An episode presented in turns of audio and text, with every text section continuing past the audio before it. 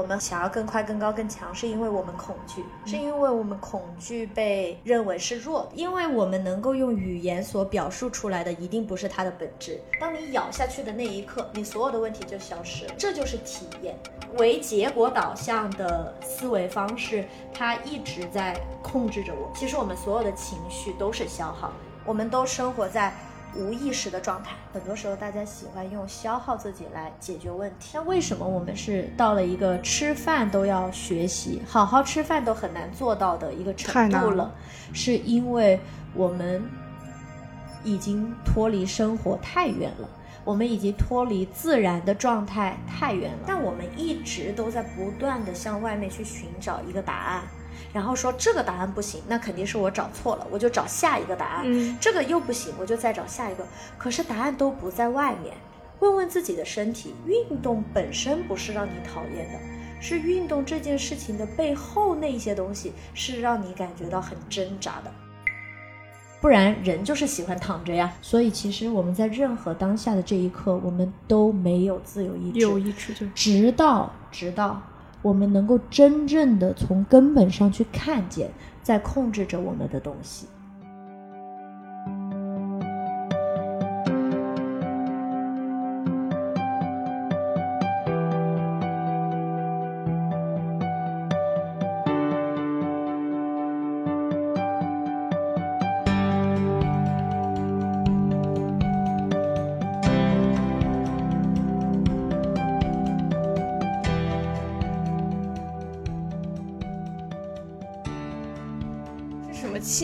让你开始踏入正念冥想这个领域，其实是呃，我还在悉尼读书的时候，然后那个时候因为各方面的压力非常大。其实所谓的压力不一定是外在的，有时候很多时候我们觉得，哎呀，工作压力很大，其实是自己的压力很大。就我自己给自己了很多压力，我选择要太多的东西，要做太多的事情，所以又做实习，又做创业的项目，又读书，还要有一些自己的事情，加在一起的时候，让生活变成了一个被工作充斥着的这样的一个状态。呃，那有一天晚上，它就是发生了一件很不平常的事情，嗯，因为在半夜三点的时候，我的身体开始呃剧烈的抽搐。然后是没有办法停止的。后面我去查这个东西叫什么，他们说这个叫做濒死体验。对，其实挺特别的一个经验，它不会让我死亡，但是会让我有一种很奇妙的濒临死亡的状态。它是身体给我们的一个反应，嗯，这个反应就是要告诉我们我们要停止了。啊，有时候一个小感冒，感冒其实呃就是一个。给我们的指令，嗯，告诉你你必须要停止，嗯，我们需要休息，呃，以前会经常有这样的事情，因为每天健身，呃，太包括饮食方面太克制，那其实身体反而在变坏，就是他老是在感冒，嗯，那这个以前我不懂，我觉得感冒了嘛，没事，我继续去练，嗯，过两天就好了，但后来我去发现，当我们真正了解我们的身体，当我们真正关爱自己身体的时候，我们才会知道身体它是需要张弛有度的，它是需要一个休息和放松的过程的。那等到我们真的就是非常的迟钝嘛，平时一点点小病小痛、肩膀酸，我们也没有在意的时候，它就会给你一些小病小痛，去告诉你。对。那现在其实在我周围有很多人，他们得了，比如说甲状腺癌。嗯，比如说，呃，那个乳腺方面的一些结节，那其实这些都是跟我们的情绪非常相关的。我们身体的百分之九十五的疾病其实来自于心理。嗯，对我这个有了解，对。所以，嗯，当出现结节的时候，我们就应该知道我们的心理状态是真的需要调整了。那如果到癌变的这个阶段，那。就是一个非常大的严重的对状态了，对对对，理解理解。那你在做慢速之前，你是对回到这个问题，就是当我出现了这样的一件身体方面的反应之后，我依然不知道是什么原因，我就去检查我的身体，但是我的身体的机能是没有问题的。那这个时候呢，我朋友告诉了我一句，就说：“哎，你会不会是精神出了问题？”但当时对于我来说，“精神”这两个词。我都不知道是什么意思。嗯，我当时都没有考虑过，完全没有。对，我觉得，哎，可能就是太累了。嗯，但是有很多的时候，它就是一种缘分，或者是一种机缘。你已经到了这个时候，那我身边就开始出现了很多走在我之前的，他们已经开始所谓内在探索的人。嗯，内在这个词我当时也不懂，我只知道他们在搞一些反正平时大家不会搞的东很西，玄乎的东西。哎，看起来也不一定玄乎，他们可能是哲学，可能是心理学，可能是量子物理，那都是他们自己的学科。但是，呃，当我们因为我们变成好朋友，然后大家坐在一起去讨论、探讨这些问题的时候，最终都通向一个地方，那大家都在讨论生命的智慧。那在这个过程里面呢，我发现了冥想是一个非常好的方式、方法和工具。以其实以前我一直练习的，因为我瑜伽了八九年，对，然后在悉尼的 Humming Puppy 一家非常好的瑜伽馆，他们就会有类似的这样的练习。但是人是这样的，如果我没到那个点上，很多东西对于我来说只是一个工具。工具，对，那以前我练，我也练，但是在这件事情以后，当我有了很多其他的认知，我发现哇，原来这个世界除了我全然投入生活的这个外在的世界，其实我也没有投入外在世界，我就投入工作了。就除了这个部分，还有一个很有趣的森林吧，就很茂密的。一个丛林，热带雨林一样的地方，等待着我们去探索。每天都在发现，啊，原来我是这样的，原来这个世界还有我们可以这样子去看待。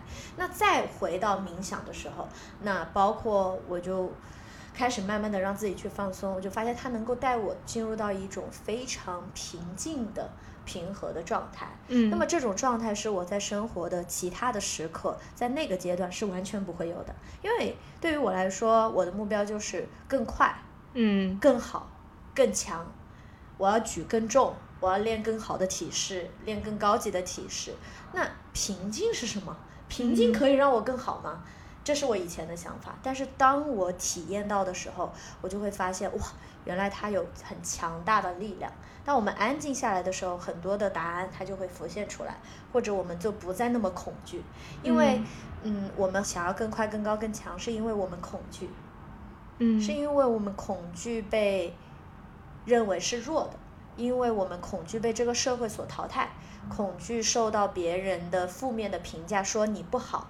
所以，当我们去想要跑得更快的时候，我们脑海当中是有非常多的图像的，我们可以去回想一下，这些图像可能是别人对你的指责，嗯，家人对你的期，待，就各种各样的声音和画面都会出现，所以这是一种由恐惧而驱动的一种认知的方式，或者说行为的导向。但是当我体验到了平静，当我开始接触到很多其他的认知的时候，我发现哇，原来这个世界上还有另外的一种驱动力，那可能是爱。但是爱这个词已经被我们说烂了，我。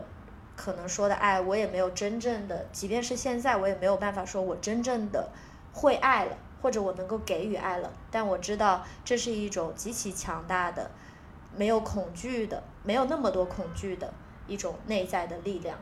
嗯，爱这个词，我觉得可能大家都听过，对但是可能真的能知道它的含义的人嗯是很少很少的。对我也不知道。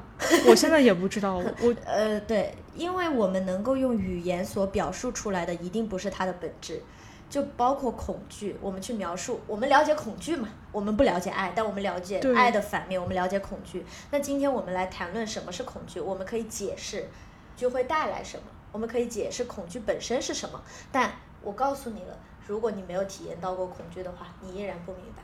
所以这就像我们吃苹果一样，今天我给你一个苹果，哎，我说这是一个苹果，很好吃哦，我吃过。你说啊，我没吃过，你会问我很多问题。你说苹果的表面是什么味道的？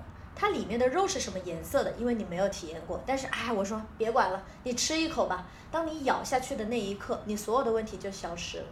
所以这就是体验，就像爱一样，我可能短暂的体验到过爱的力量，嗯，但我也没有办法去描述说到底什么是爱。那有一天你也会体验到，当你体验到的时候，问题就消失了。因为我们所说的爱都是有条件的，比如说我跟我妈妈讨论过这个问题，啊、我觉得她给我的爱很好，但是她一定有条件。我妈妈老说父母都是无条件对你的，我说嗯，怎么可能？有点尴尬。嗯对，就是她说父母都是这个世界上对你最好的人，对你就是无条件。我说没条件吗？那你说的那些是什么？就是可能对你的一些期望，大家会有很多的名义，不一定是父母，也可能是恋人，也可能是朋友。所谓现在 PUA 这个词用的很泛滥吧，但不一定到 PUA 这么深刻的程度。但大家假借很多名义，我是为你好，我是希望你这个样子未来会怎么怎么样，这样的一些东西，其实掺杂在爱里面，它就会变成一种束缚和限制，让我们无法经验爱。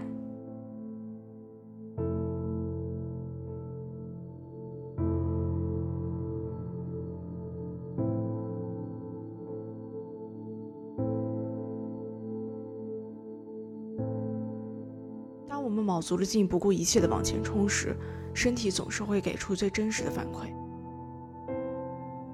曾经闭关备考时的我，也有过类似的经历，浑身发冷，抽搐时间长达二十多分钟。但我在那个时候并不知道这意味着什么，直到多年以后的这次采访中，我才知道它叫濒死体验。从这一点上讲，阿塔是幸运的。当意识到自己的精神世界出现问题时，他及时找到了自救的方法——冥想。他重新回到瑜伽垫，开始走入探索内在的旅程。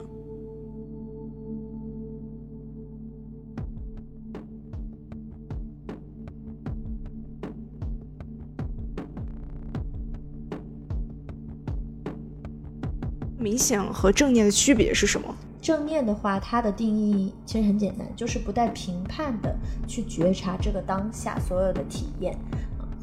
那冥想其实它是一种方式和方法，帮我们可以去达到这样的一种状态。那这是一种理解。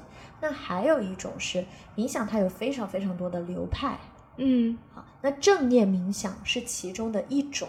所以，我们到底是把正念当做一种冥想的流派，还是把正念当做一种状态，当做一种生活的状态？是可能每个人都有不同的理解的。目前是没有人说把他们两个啊、说一个百分之百的准确的答案。嗯嗯，那当我们去说我们在这里去谈论正念或者冥想的时候，我们就把它当做是呃一种方式方法就好了。你做正念冥想之前是有一大段时间在健身的，那个时候你是因为什么动力让你觉得那么那么想健身？而且我看你研究的还很深入，就是是的，是的，现在就不怎么深入了。就全部心思都放在冥呃，对，这个是一个很长的过程。嗯其实我在大三的时候开始开始规律的练习瑜伽，然后我在大四的时候就考了瑜伽的证书。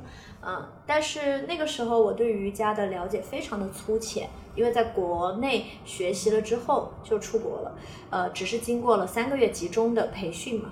那你大学是在国外读我？大学是在国内读的，国内嗯对。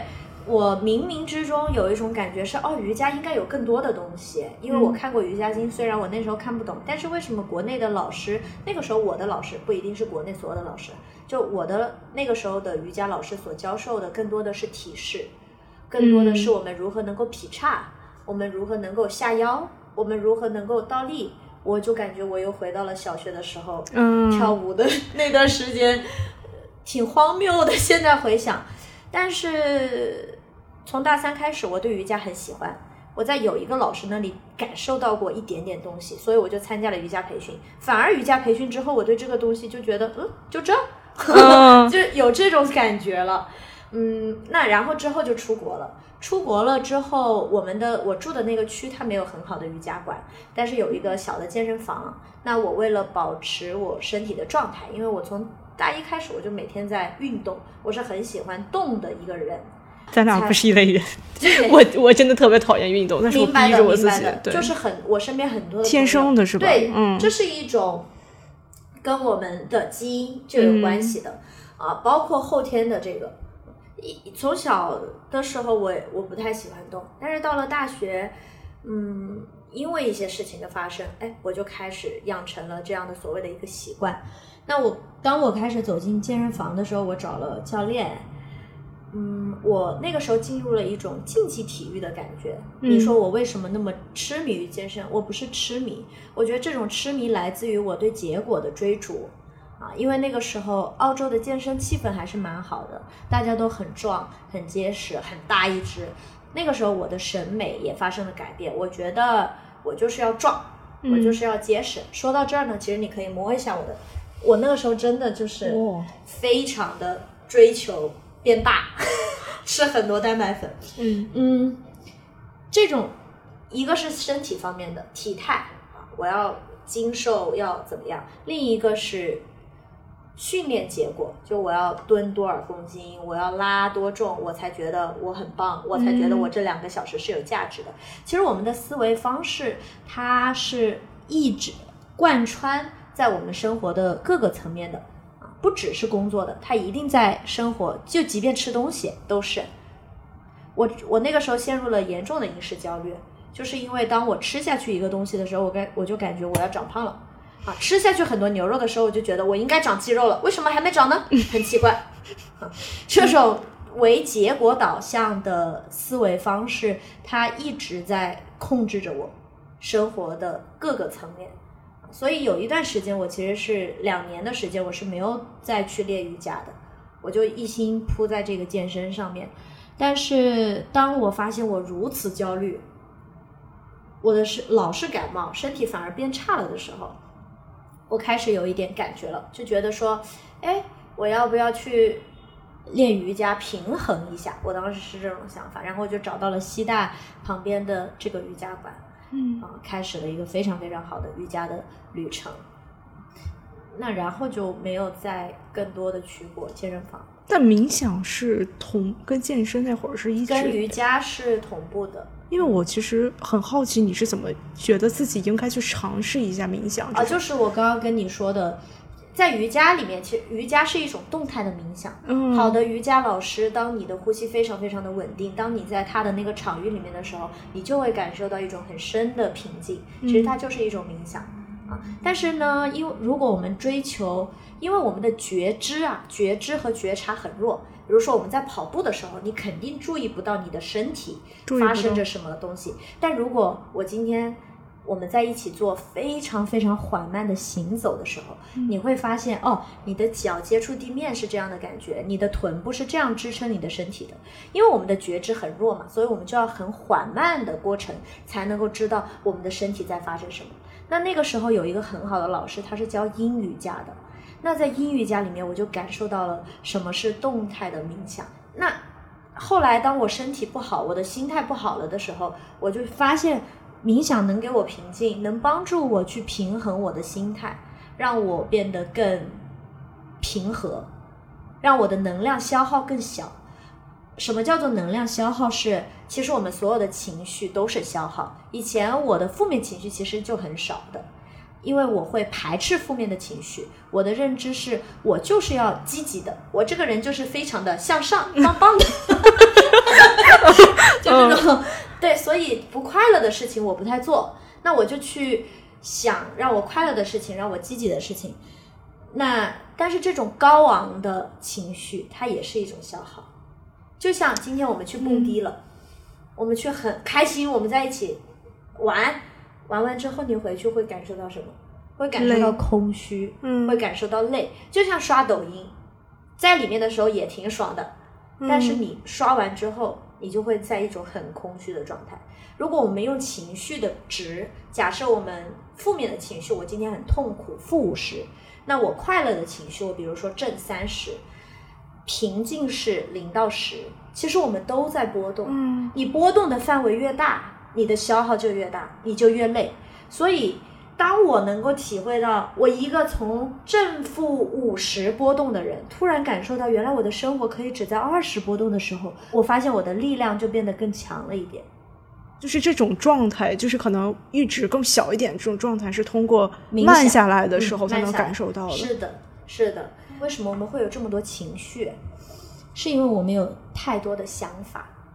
举一个例子，今天出门你摔了一跤，假设这只是一个发生嘛，就是摔了一跤，你就爬起来嘛。嗯但是呢，我们会啊，我换一个例子啊，换一个更简单的例子。假如今天我我们两个是同事，今天早上你见到了我，然后呢，你你可能没看见我，你的你没戴眼镜，你就从我身边走过去了，我看到你了，但我觉得你没看到我，你没跟我打招呼，大型尴尬现我就。我就走，我也走了。好，晚上在睡觉之前呢，平时你有很多的想法，你要工作，你不会想这些鸡毛蒜皮的事。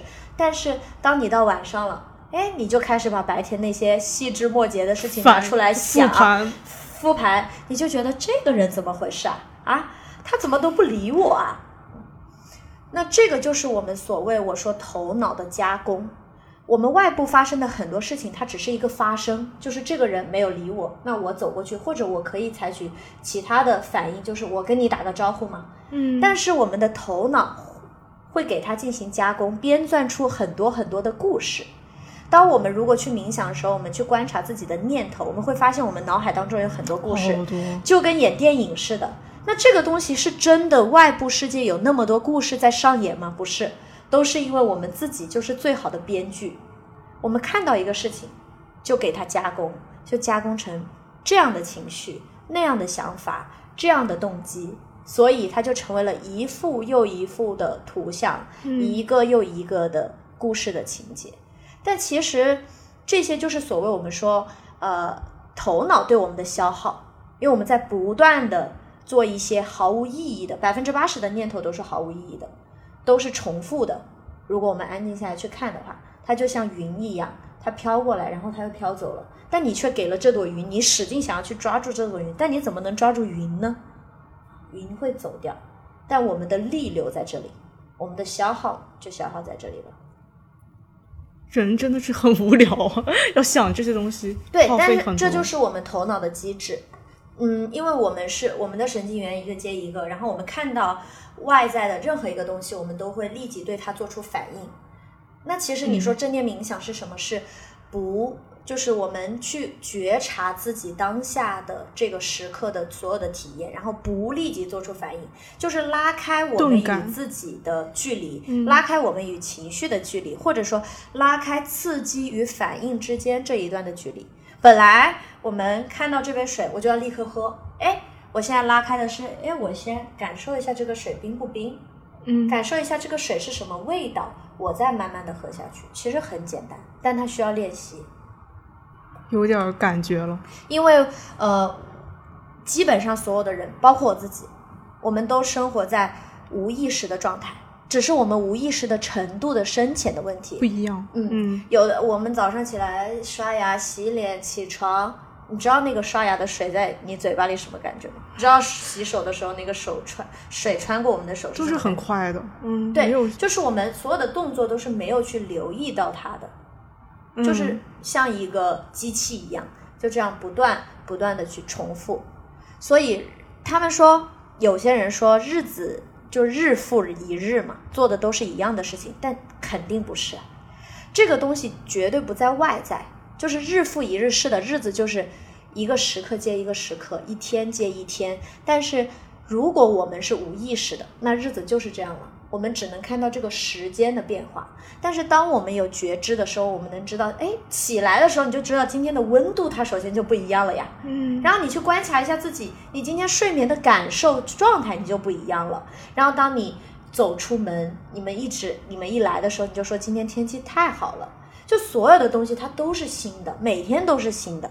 今天我一来，这棵植物它就又发生了改变，它又长出了一颗非常黄的叶子。你说神不神奇？这是一颗绿色的盆栽，然后它有两颗是纯色的黄色的叶子，然后还有一颗我还有一只小叶子，它就在变长，每天都不一样，但我们意识不到，我们就说日子反正都一样，所以这些的问题或者说原因不在外面，而在于我们自己。嗯你知道有一个 tricky 的事情吗？就是你刚刚说到这种，呃，比如说观察这些周边、平时我们看不到的东西，嗯然后你去感受它。嗯但是你知道，我有一次跟一个朋友聊天，他是怎么跟我讲的呢？嗯他就是你当时那个状态的，比你当时那个结果导向的更结果导向，就是他做任何一件事情都是要有非常强的目的性的。嗯比如说，他会说，我也会去练冥想，但是你知道他练冥想是为了什么吗？嗯他是为了专注。更加的工作，他是想用一种很功利主义的心态去做冥想，然后嗯说老师今天教给我一个事情，但是我今天发现啊，老师让我定下来，然后我做完一个二十分钟冥想，我的确能呃专注更，好的处理。对，但是他就停停到这里了，他不会说是想真正通过冥想去 feel 这个生活，呃，嗯，呃，我觉得你说这一点特别好，然后这个也是我们有想过的一个问题，就是冥想到底能带给人什么？其实我觉得你刚刚你朋友的那个状态，呃。冥想不是万能的，嗯就是我们想要好好的生活，或者回归到某一种更好的生活状态，冥想是没有办法改变的。最需要改变的是我们的认知。当我们以一种认知在看待这个世界的时候，所有的东西都只是工具。冥想就是一个非常好的工具，它能够帮助我们安静下来，帮助我们专注，帮助我们放松。那对于我极致工作狂来说，这就是一个很好的工具啊！所以你不介意这个正，我觉得完全不介意，可以被作为一个工对具，，我觉得冥想它就是一个方式和方法，还有很好的工具。嗯，但是呢，没关系的，每个人的节奏和时间点都不一样，我们不可能一辈子在那个状态里面。为什么？因为那是一种不可持续的状态，我们其实是在消耗的。哦指的是极致工作的这个状态，它其实在消耗的。我举一个更简单的例子，我们今天节食，就像呃，我们今天想要一个更好的体态，我们吃东西啊，我们说接下来三个月我就要达到一个什么样的目标，九十斤，然后我要有腹肌。可以的，我们可以去做，然后我们遵循所有的法则，所有的饮食的方案，我吃更少，吃更健康，吃更干净，然后我们瘦了。可是很奇特的一点，大家会觉得这种方法是有效，可是我们怎么会？我们到底是以什么来评定有效呢？我们是以结果来评定，可是，但它不可持续，就像这个极致的工作一样，我们弄了三个月之后，我们就恢复到正常的生活了。嗯，然后你又会开始吃，你可能又会慢慢的胖回来。啊，那其实正念在说的就是可持续的状态，或者找到一种可持续的生活方式。今天我们当然要很好的工作，要很好的处理关系，我们会遇到很多的困难，要有很多人际的东西要去处理。嗯啊、或者是我们今天也需要运动，我们该做的事情都会做，只是我们开始能够找到这中间的一个平衡，让任何一件本来非常非常费力的事情，就像工作，嗯让它更可持续。你不需要每天加班，你就非今天我就要把自己弄到三点，然后明天睡到十二点。为什么不可以今天晚上十二点睡，明天早上九点起来做？这也是我去观察大家的生活习惯和方式的时候发现的一点，就是很多时候大家喜欢用消耗自己来解决问题，嗯，但是所有的消耗会带来一些负面的反应，让你没有办法持续。嗯，而可持续就是要平衡。但很少有人能做到，就是比如说像我那个朋友，他可能就是觉得我去用心去感受这个水的温度，它的用有什么有什么用？嗯，他所以他练冥想只是为了更专注的工作。那这个问题你可以问他：那活着有什么用？我们对吧？嗯这个问题也是我问自己的，就是我活着是为了工作吗？那那不就是工作机器人？嗯，就是活着不就是好好生活吗？那好好生活，这一切都是生活本身啊。那嗯就是感受生活本身。这个在心理学里面，我们把它称之为品味 （savoring）。就正念会加强这种品味的能力，因为现代的生活，我们很多时候与周围的环境与当下是断联的，我们不太能够感知到我们今天吃了什么，我今天的感觉怎么样啊？反正我就完成今天的事情嘛，对吧？这就是所谓人的异化，就是在现代的这种生活当中。那正念它可以让我们恢复这种与周围环境与当下连接的能力。我们当我们今天有一个很好的天气的时候，我们就能够从中感受到哇，生活真好，嗯或者是很幸福。看到一个很美的夕阳的时候，就忍不住想要记录下来。就这种对于很细微的事情的感知的能力。嗯，所以其实这个频率，比如说我可能也想完成一个很大的目标，我也想成功，我也想怎么样，这个但都没有问题同时，就是这个频率的把控是非常个人的，嗯是没有一个标准的，对吧？是的，嗯，我我觉得像你那个朋友的这种状况应该是很普遍的，而且我觉得这首先是一个比较好的事情。就像我一直看待大家说国内的瑜伽的市场，说很注重体式，那我觉得也 OK，因为事物的发展或者我们对一个事情的认知，它是有一个过程的，我们不可能一开始就认知到一个事物的很根本的东西。嗯本质，我觉得这是不不太可能的啊，因为它需要时间，嗯我们需要机缘，也需要等待。那当只要你去接触这个事情，你今天即便是为了练翘臀去练瑜伽，我们今天即便是为了更专注而去练冥想，那又有什么不可能？嗯但是就像我说的，因为我们处在一种不太可持续的状态，当你发现你自己这种状态不行，你得停下来，无论是身体给你的警告，还是外在发生了什么样的事情，还是你自己真正的意识到，有一天你会发现这些东西都连接起来了。啊，有一天你再去做冥想的时候，你可能觉得它带给我的，我不再是想要这样子了。嗯嗯，那那个时刻可能就就是是转化的时刻。嗯，我觉得对没关系，都很好。天呐，说的太好了，把我听进去了，给 解答了我很多问题。我感觉后面可能有一些我写的都已经被解决了。没关系啊，对随便说就好了。嗯，比如说，即使是外行也知道，就是长期练习冥想可以像你说的那种专注啊、静心啊。但除此之外，有哪一些体验是你在接触这个领域之前从未预想过的？接触这个领域还是我自己做冥想，因为这是两件事情。就是接触这个领域吧。接触这个领域，嗯哦，你的意思是说大家都知道冥想好，可以说做 man soul 这件事情，就传播正念冥想、传播正念会发现什么奇一些有趣的发对现？对，嗯，上上周在珠海的一个活动，其实这个事情非常的小众啊，目前来说，对吧？嗯，只有很少的人知道。那我们也一直希望能够传播给更多的人。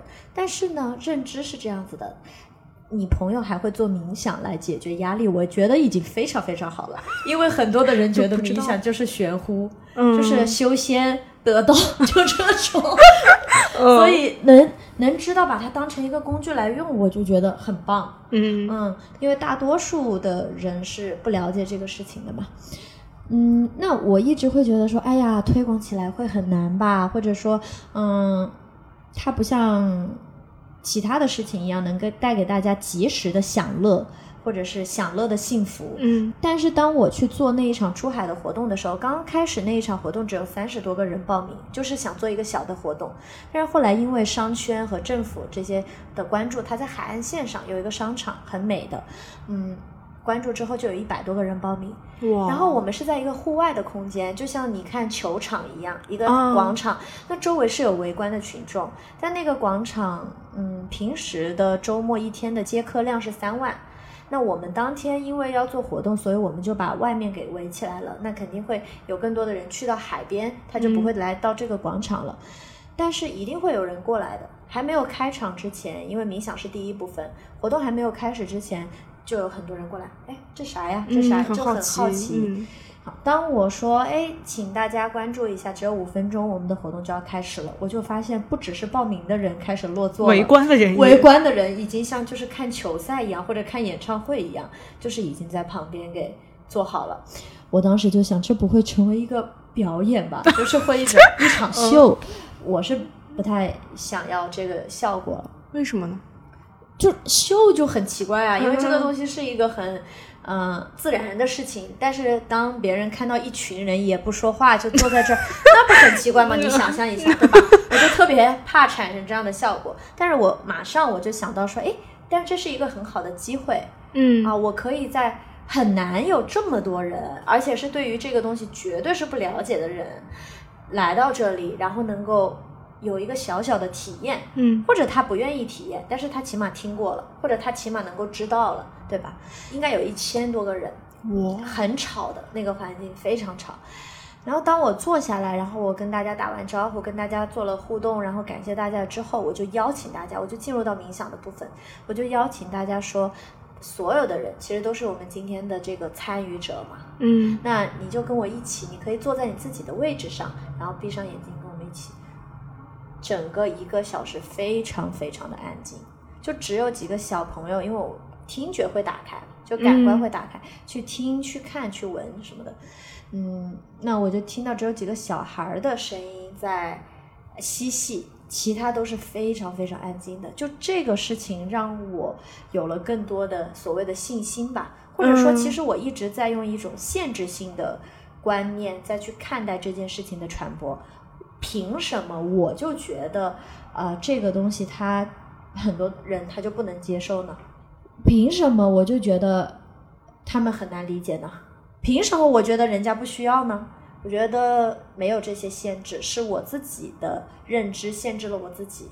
当我去做出尝试，当大家都在体验的时候，你看结果就是，其实都能安静下来。很多人都闭上眼睛，甚至有人在观众席上面盘坐。我有看到，不管他有没有在练习，但是起码他在这一刻是能够安静下来的。所以我之前有想过，如果有一天做冥想这个事情像跳广场舞一样自然，我就觉得很好了。嗯，是的，正念很多东西挺鸡汤的吧？挺鸡汤的。但鸡汤其实没有问题的，就是鸡汤的很多话说的还倒还真没错。嗯但是呢，它鸡汤的原因就在于大家还是觉得它的效果太短了嘛。就是今天我很寒冷，走入了一家旅店，你给我吃喝了一碗温暖的鸡汤，我觉得哇好暖，但是接下来我又得怎受冻么办呢了。？就是鸡汤不鸡汤这个词不是个贬义词，或者鸡汤并不是坏的，而是说就在于它只是一句话，嗯啊，这个原因就是我写的这个，嗯原因就在于其实我们没有真正的体验到它，没有真正的去真正的经验过、理解过嗯它，而只是把它当做了一句话，就像。吃得苦中苦，方为人上人一样，它也可以是一句鸡汤，因为它也可以 激励你在你不想工作的时候说、我要吃得苦中苦，方为人上人，嗯是吧？是这个意思。那这个也是很多话都是一样，包括我们说的很多的话。那这个回归内在才能找到你想要的答案。呃，我拿一个很简单的例子，就是饮食，谁不会吃饭呢？对吧？谁说吃饭都要学？我其实觉得这件事情挺搞笑的。但为什么我们是到了一个吃饭都要学习、好好吃饭都很难做到的一个程度了？是因为我们已经脱离生活太远了，我们已经脱离自然的状态太远了。嗯，就是自然的状态就是我今天饿了嘛，嗯我就吃啊，吃的饱一点了我就停啊，再饿了我再吃啊。哎，动物不是这样的吗？就是生生命本来就是这样嘛。但是是我们规定了，比如说啊，三餐我觉得是没有问题的，但我们规定了，因为我要减肥，因为我要达到一个什么东西，我就要吃什么，什么东西是好的，比如说牛油果啊，啊，比如说一些所谓西方的这种品种的食啊，西方的这种食材，我们觉得是很好的，所以我要吃。然后有一些东西不好，我就要杜绝它，我要不吃。比如说红烧肉，红烧肉多好吃啊！太好吃了，虽然我们觉得很好吃，但是我们又会给它下定义，说别吃别不碰，好，因为它这里面有很多的脂肪，吃了下去我们肚子上面就会有肉。这不就是我吗？对啊，就是明明吃饭就很简单，你吃一块红烧肉你会胖？你不会。问题在于你吃太多了。那为什么你会吃太多呢？因为你太压抑了。你越不想让自己吃，你越想吃，它就像一个魔鬼一样，那怎么办呢来？吃我呀！嗯就是放下你的那个执念呀！你在寻找很多的答案的，就是你说这个是好的，那个是不好，我要这样吃我才能瘦，那样吃我就会不好。这个是外面告诉我们的，尤其是很多 BMI，比如说你今天消耗就基本就一千两百卡了，如果你吃超了，今天就长了零点几公斤，这简直。对，这就是我所说的外在的标准和答案。但其实你刚刚问我怎么办，回归到自己身上，怎么回归到自己身上？你去问问你的身体啊，你的身体会感受。比如说你吃饭之前，你看一下，感受一下，哎，你现在饱不饱？我现在问你，你饱不饱？不饱，不饱，几成？呃，四成大概嗯，。四成，你是会感受的。你看，嗯你说四成饱，对不对？你现在还没有到想吃的时候。嗯，对，那当你我现在给你一个红烧肉，你很喜欢吃的东西的时候，你还是会想吃啊嗯，啊！你会觉得哇，为什么呢？太难得了。嗯，太难得有这个红烧肉可以吃了。那当你去吃的时候，你狼吞虎咽，其实你不知道那个红烧肉是什么味道。但如果我们慢下来，我们在正念饮食里面，它是一个非常专门的练习。我们去品尝水也好啦，啊，吃的苹果也好，越简单的食材刚开始越好。但红烧肉一样的可以。当我们去发现这个食物这么好吃，真的好吃，就吃下去之后，哎，它是什么样的质感？它是什么样的味道？它会带给我怎么样的感觉？它到底哪里最吸引我？当我有这些感受的时候，你会发现你吃的红烧肉第二坨最好吃。嗯，你去吃薯片，你去吃汉堡都是一样的。当我有这样的觉知，我以前超爱吃薯片，我现在也是，一大包一大包的我都能吃，真的好吃，我还是喜欢吃。当我仔细的去品尝、慢下来去品味的时候，就是慢，去品味、去感受的时候，我发现吃了几块，我的渴望就下降了。它很好吃，下次试一试。因为我的味觉会感觉到疲乏。嗯，很多时候是我们味觉很容易疲乏的，你吃四五块，就够了，边际效应就递减对，就递递减了。但是我们的欲望、我们的念头还在想要，还在想要继续吃，嗯，那是因为我们其实很多时候是压抑的，我们一直不让自己吃。所以我可不可以这么理解？就是嗯比如说我在特别想吃一个东西的时候，我就吃它，让让自己吃，但是吃的慢。慢，对，然后你去品味它，然后你第一口你觉得会觉得你达到了顶峰，或者是在第二口达到顶峰，但慢慢的，因为你尝过顶峰了，你再慢慢的去品味，你会发现后面没什么感觉了呀，就这样呀，那你就停下筷子。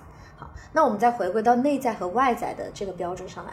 你看，当你吃的差不多了，你自己觉得疲乏了，你也有一点饱的时候，你就可以放下来这个筷子。当你这样不断的去问你的身体，不断与身体连接的时候，你不再需要去遵循我吃了多少卡了。那个东西它不是，它是因人而异的饮食这个东西，所有的东西都是因人而异的，适合我的不一定适合你，适合你的不一定适合我。但我们一直都在不断的向外面去寻找一个答案，然后说这个答案不行，那肯定是我找错了，我就找下一个答案。嗯这个又不行，我就再找下一个。可是答案都不在外面，问问自己的身体，饮食这个问题就解决了，很好解决的。那再说深入一点，说完饮食，当哦，再说一句关于饮食的，就是你的身体知道你需要吃多少，尊重你的身体。当你饿了，今天很饿，你可以多吃两口；当你不饿了，你非得把那个盘子里面所有吃完，把自己撑死，那有什么办法呢？别人 就是我在跟我自己说，也我就是这样的，我就是以前我一碗饭我一定要吃完，不吃完我就难受，我就觉得就是我没有办法接受碗里剩食物，我不允许自己剩食物，嗯，这也是通过比较久的这个练习和跟身体的连接，我慢慢发现，哎，其实让自己的身体更舒服，让你的生活呈现一个更自然的状态，是最关键的嘛。嗯那很多东西其实都是一样的道理，包括工作啊，包括爱情啊，包括很多的人生的选择，我们都在想说，到底什么是对，什么是错，我应该怎么样去走才是最好的。然后我们去学习很多的理论，或者我们向外面去问，哎，你觉得我这样好不好啊？你觉得我那样好不好啊？但最终答案不是在自己这里吗？嗯就是你喜不喜欢啊？你真的想要去吗？你自己都知道的，只是你不愿意听，我们也不愿意相信。你说探索也好，或者是了解也好，都有一些自己的认识。但是其实我看你的内容跟我之前的认识也没有，可能就比较相通的部分会很多。但这个我是真没想到，可能没有机缘让我去想到这个点。你当时有提到，我从来没有想到经验竟然还能影响感知力，就是你的记忆会呃影响你的感知。嗯就我我当然知道，年纪越大，你可能会被你经历生活越多，然后你就会越麻木，你的感知力会丧失。这个逻辑很简单。但是你当时提到一个点，我现在理解了。我看完那个我就理解了，就是你说记记忆经验和记忆力会让你呃有一种就是这种感觉，我知道，然后或者是肌肉记忆让大脑懒于感知。之前讨论的问题，是的，这个大家如果自己去回想一下，就会嗯知道了。啊，我们对于很多东西的认知是很固定的啊。我们去提起 A 这个人，你会说哦他呀，嗯，丢几个标签，嗯，然后说到比如说哦苹果呀，哦酸酸甜甜的啊，说说到牛油果哦软软的没什么味道。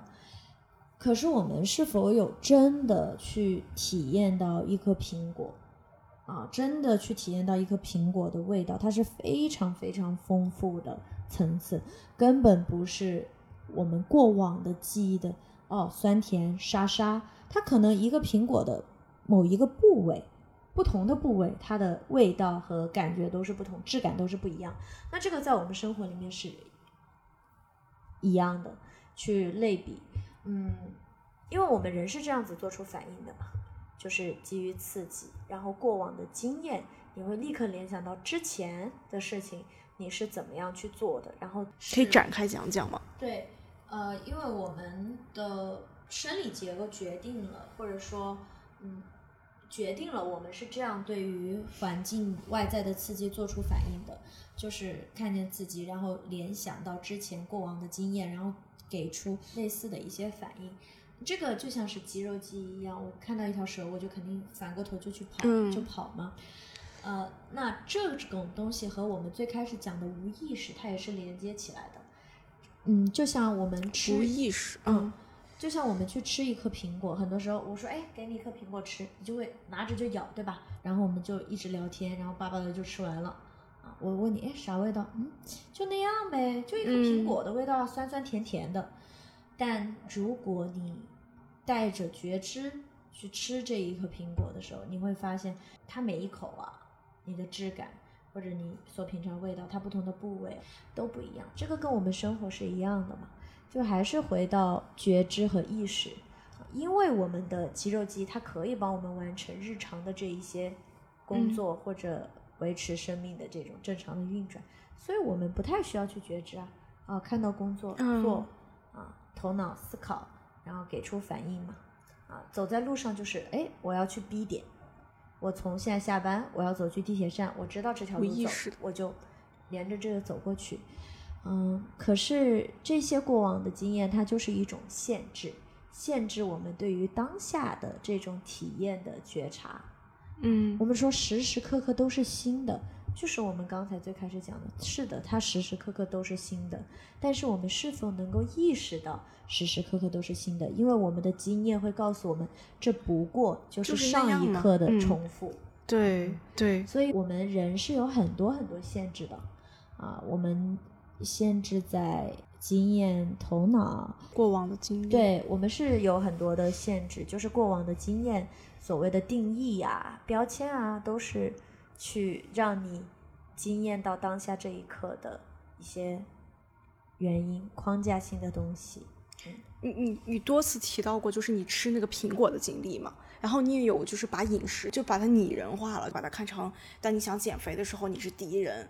然后可以是亲人，也可以是朋友，嗯，这几种关系，对，这个是对，这个是我们的正念饮食的老师他在一个分享里面提到的，然后我觉得呃说的非常的好，嗯，因为我们跟食物的关系，我们跟所有的东西都会产生关系，产生连接嘛，就像我们跟这个空间，那我们跟这个食物，很多食物，很多时候我们把食物看成了，嗯。不同的一些关系，在不同的阶段里面，比如说情人是一种什么样的关系呢？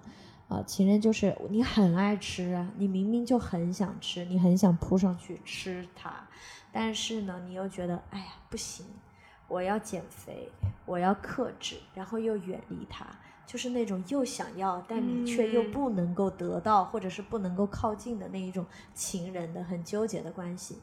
那敌人的关系就是，嗯。有的人他是不太喜欢吃，就是他对食物整个就没感觉的嘛，嗯，我就是无感。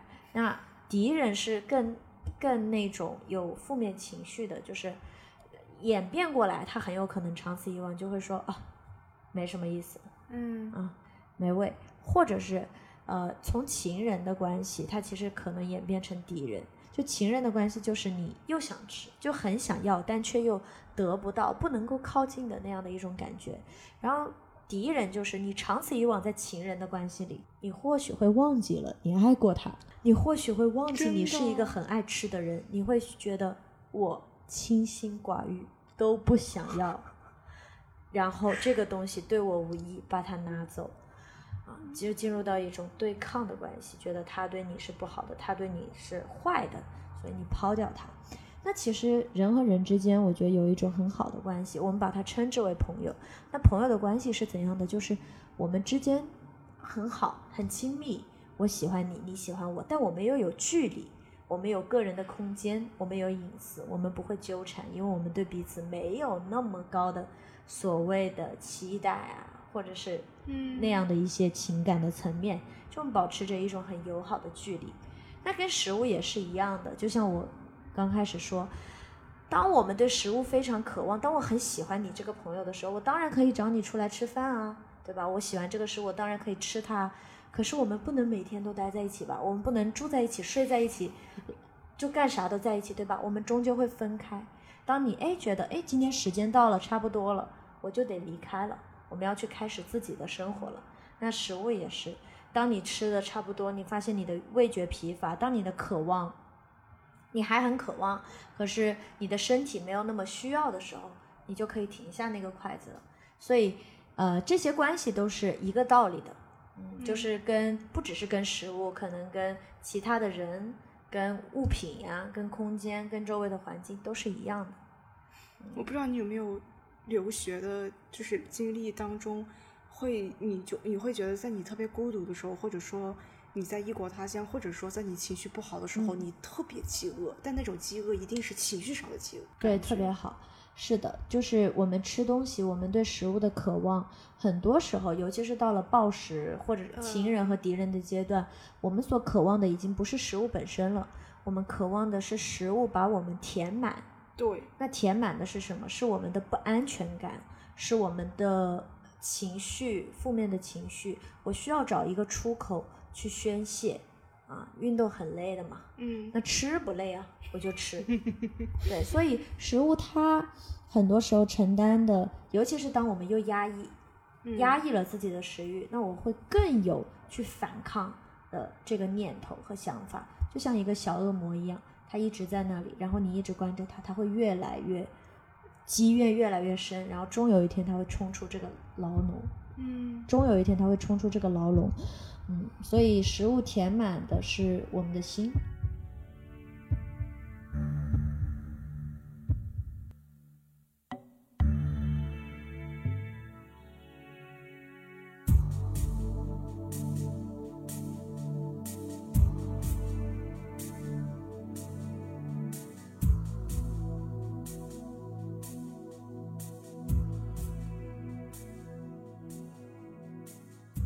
味觉和听觉是离灵魂最近的感知。我当然记得食物带给味觉的那种惊喜。我一直特别喜欢一本杂志，叫《月食》，虽然它在2017年就停刊了，但我认为它是迄今为止中国最好的美食杂志。其中的内容对人与食物之间关系的讨论，总能让我印象深刻。而现在，好好吃顿饭都变成了奢侈。过去很长一段时间里。我将食物看成敌人，强行用不爱吃来给自己洗脑。然而可笑的是，当这种自说自话累积到一定程度时，欲望反弹了回来。头脑中常常有数不清的理由欺骗我们把食物放进嘴里。过去的那段日子，我所压抑的情绪，如今都转化成贪婪的食欲。这种来势汹汹的饥饿感，驱使着我吞下万千世界来填补内心的空缺。然而，这念饮食反其道而行之，提醒着我带有觉知的享受每一口食物，感受味觉被满足，在内心重建人与食物的关系。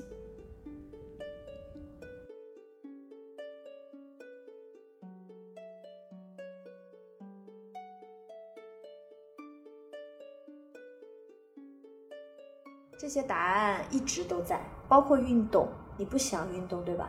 那就不要运动。但如果你觉得说今天天气好，我想出去走一走，想出出汗，你让你的身体松下来，你会发现哦，运动其实很简单，好舒服的嘛。为什么你讨厌运动？我们可以去想一下，有可能你真的很讨厌。但还有没有一种可能，是因为每一次去都觉得，哎，我要练这个，我要练那个，嗯然后我练完之后，我又会想要去吃，又得克制。就是其实练这个东西，运动本身不是让你讨厌的，是运动这件事情的背后那些东西是让你感觉到很挣扎的，所以你干脆放弃掉整个东西。嗯但运动又有什么错呢？如果我们顺从自己的身体，我早上起来觉得想拉伸一下，想出去走一走、跑一跑，哎，做一些比较剧烈的运动。那运动完了之后就回来，就舒服呀，就洗澡呀。今天不想动，那就休息，就没有那些我练完了之后要怎么吃，我这一坨肌肉才能长起来啊！我练完了之后，我的这个马甲线怎么还没有出现？就是很多的故事又从我们头脑当中在出现了。那这些东西它是在消耗我们的，消耗到我们觉得错的是这件事情本身，是运动带给我的，但不是，是我们自己。但你知道，我是一个特别不信自己，就是任相信能任由自己任由自己嗯这样的，因为我觉得人性本身就是懒惰的。如果你真的任由自己，那你就是一直往下下。对，是的，是的，我到觉得现在都这么认为。我觉得你说的特别的好，嗯，这个是一个特别好的点。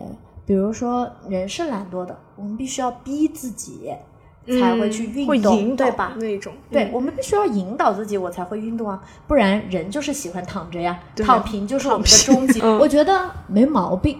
假设啊我们想另外一种，今天你你可以运动，也可以不运动，然后你早上起来觉得天气很好，哇，你觉得我好多的能量，我好喜欢这个天气，我要去感受这个天气，我要去感受公园里面这些人啊、这些植物啊、这些树。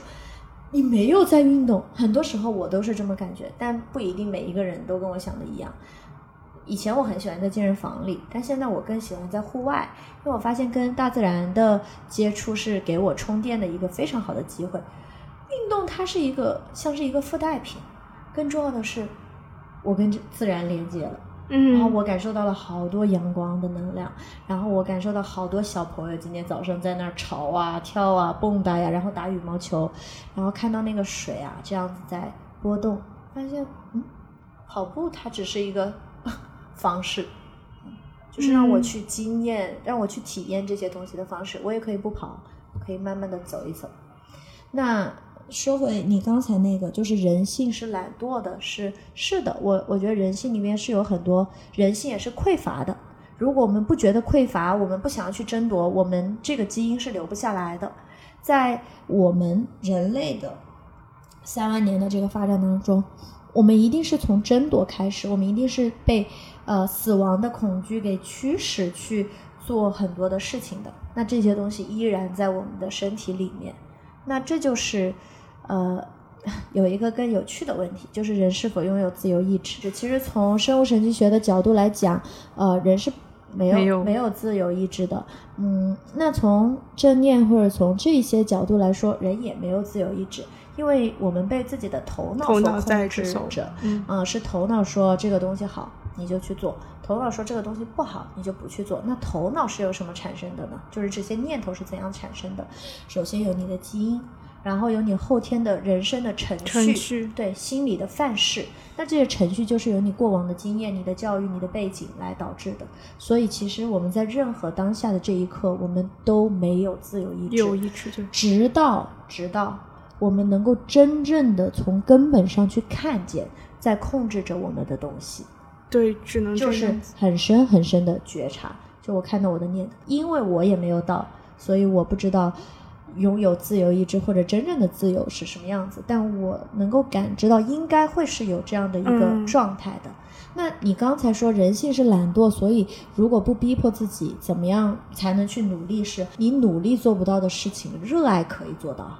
因为我喜欢今天的天气，我就想要去接触它；因为我喜欢现在的工作，我热爱做这个工作，所以我就愿意去做它。嗯，嗯，热爱是可以带领你去做的，爱也是一个驱动力，就像我们最开始讲的，你说人性懒惰嘛？想躺着嘛？但是你又不会躺着，因为有恐惧的驱动，因为有匮乏的驱动，但爱也可以驱动啊。对，嗯，当你真的喜欢，你也可以去做。嗯，但这是一个持续的探索的过程，我觉得没关系，也不用着急，慢慢来就好了。你原来其实也有很多爱好嘛，比如说健身啊、瑜伽啊什么的。嗯那你是怎么想到要做正念冥想的事情的？嗯就是你可以大概分享一下，比如说 Mind Soul 的一些成长历程，如何一步步走到现在的？对，呃，我在研究生毕业的时候，因为那个时候我开始接触到了这些，然后对我自己的帮助是特别特别大的。嗯那我又用这样的一些方式，或者带着身边的人一起冥想啊，或者一起学习，大家又有了很多的一些好的转变，我就有一种很强烈的感觉，我就想要做这个，但是我不知道怎么做呀，甚至我都不知道它是什么，是瑜伽吗？哦，那我就想说，要不去开个瑜伽馆吧。嗯回国以后，嗯，然后我就跟我爸妈说了这个事情，我就说我就想做这个，他们说行吧，你就先做别的嘛，就好好积累，然后等到可能你三十多岁，你再去做你想做的事情。每天想，我都在设想我要怎么样来做这个事情，就跟我的朋友各种说，但大家也都是图一乐，就觉得这只是一个设想。但很巧的是，在我去年回国了之后，其实是无意中回国的，因为疫情我过不去了。其实我在那边有工作，嗯啊，做金融。那我过不去之后，我就想说，好呀，那我就留下来了。那我就开始去找一些工作。嗯，本来想去还是做互联网，做运营。但是面试的几轮过程当中，我就觉得这不是我想要的，我就想停下来。但又因为外在很多声音说，哎，挺好的呀，你看这还不好啊，就各种这样的声音，又让我自己洗脑说，嗯，好像也不错，要不我就去吧。我也是蛮跟随大家的这个 建议的，那我就继续了。但在最后的这个关头的时候，就有一家冥想的公司找到我，只是因为我在我的简历里面写了“冥想”两个字，我估计是那些 HR 在搜索。嗯那为什么会出现冥想？是因为我就写我之前在微博上做过关于冥想啊、运动啊、啊、营养啊这些的分享。其实跟我求职倒是我觉得没有人会在意吧？嗯对，但是我就写了这两个字嘛，那他们就通过这个找到了我。我当时非常非常的惊讶，我甚至不知道国内有人在做这样的事情，那我就立刻来了深圳。这就是我来深圳最初的原因，它并不是任何的设计好的，或者是我觉得深圳这个地方特别棒，没有，我都去哪儿都行，就看让我去哪儿，就是我看我想去哪儿，也没有当时没有特别想都行，那我就来了深圳。那来了深圳之后，进入这一家冥想 APP 的公司，当然它现在已经不存在了，因为我们已经出来了。我就认识了我现在的合作伙伴，然后我们一起呢是做了大概十个月之后，因为之前公司的一些调整，我们就觉得何不自己出来来做这件事？我们就问自己到底想不想做？如果想做，不管别人做不做，反正我们自己做就行了呀，对吧？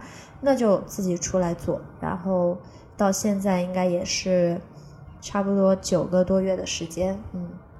对，大概就是这样的。所以做这件事情之后，包括我刚刚收到一个朋友的信息，他可能很久没有关注我了，他就说：“哎，你现在是自己创业了吗？”我说：“是的。但所嗯，只要跟我认识的人，包括我的家人，对于我做这件事情是很感觉是顺理成章的，因为在之前我已经无数次的向很多人表达了我想要做这件事情的意愿。对，是的。就我有什么想法，我就喜欢说，就觉得哎，说着说着，保不定成真了呢。那你当时跟果呃果浩跟你当时都是同事关系是吧？对，嗯，你们当时是怎么找到对方的？因为我比较好奇这一点。就是同事啊，就是同事，觉得就是做事风格也很相似。因为我们当时在一起做内容嘛，嗯嗯，我们当时在一起做内容，那我们就是一个团队。其实他是我的 leader，相当于刚开始我进去的时候，因为他比我早进入，那我们的想法就是很契合，然后非常的了解对方在想什么。因为他在这个行业里面很多很多年，那我其实在他身上是也在学习，或者说受到滋养。那我们彼此在做事情上面呢，又节奏又很匹配，想法又很类似，那就一起来做这件事情。创业的过程当中有吵过架吗？没有，没有。嗯，因为情绪嘛，情绪很正常，我们肯定都有不耐烦啊，很烦躁啊。但我刚刚说的嘛，正念是什么？不立即反应嘛，我们肯定都有。两个人已经该都是非常老老手了。就是、对我们，所以我们两个后续会去想说，哎，其实当时有一点想要吵，但是觉察到了自己想要吵架的念头，立刻会回到自己身上，就是为什么我会这样子去想？为什么我想要表达这个愤怒？或者要去这样子做，很多时候都是为了自我的一种彰显。那当我看到这里的时候，我就会停下来，他也一定会。所以我们不太会吵架，但是会有意见不太统一，然后需要去讨论的这样的时刻。为什么会起墨守这个名字？哦，这是墨手 Mindsoul 啊的一个音译。不是，先起的是墨守，然后 my soul 是我想到的，墨手是果浩上厕所的时候，他说半夜四点起来 上厕所想到的，因为我们两个就在讨论，就说哎起一个什么名字，那我睡前我就问他，你觉得哦，微信问他。你觉得我们有什么样的特质？我就问他，这个东西应该是符合创始人或者说我们初创团队的这样的一些风格的。那他就说，觉得我们比较愿意去打破陈规，嗯，打破一些旧有的规则，或者说做出一些创新嘛。那他起来上厕所的时候，他就打破规则，打破规则就墨守嘛，就不要墨守成墨守成规啊。嗯这是这个名字的由来。那 My Soul 呢，是后来呃我看到这个中文的时候，那我就想到了这个英文。创业这个领域有没有自己的榜样或者是导师？或者大概可能不是一个崇拜，可能是他在某些方面 inspire 到你那种。嗯，对，我觉得挺多的。我觉得做的好的有很多。我们说国内的吧，嗯嗯，我觉得像有林优客、孤独的阅读者，包括看理想，嗯就是都是我非常喜欢的平台。那嗯，尤其是看理想，我觉得道长是一个我非常想想要认识他的人。嗯嗯，对他很有思想，就是很有思想的人可能也有很多，但是能够坚持的去做一件不那么容易做的事情的人很少。嗯他可能有很多的选择，但他选择了这样的一件事情。那，嗯，有林优课的话是学英语的，但是他的英语的话就是，呃，我在还没有出国的时候，我就跟着夏老师，就夏鹏有理由课的创始人一起学了《中国哲学简史》冯友兰先生的，然后还有嗯，读懂莎士比亚，嗯，这两本比较厚的书。其实，在那个时候，我们很多时候学英文都是为了考研，对考雅思、考托福。但其实我雅思是没有怎么准备的，我就是上这个课，嗯那个时候在上莎士比亚，然后上完之后就去考试，做了几套题。哎，我发现其实也有一样的效果。一通百通。对，是的，嗯，然后我觉得他们做的事情也很有很有意义。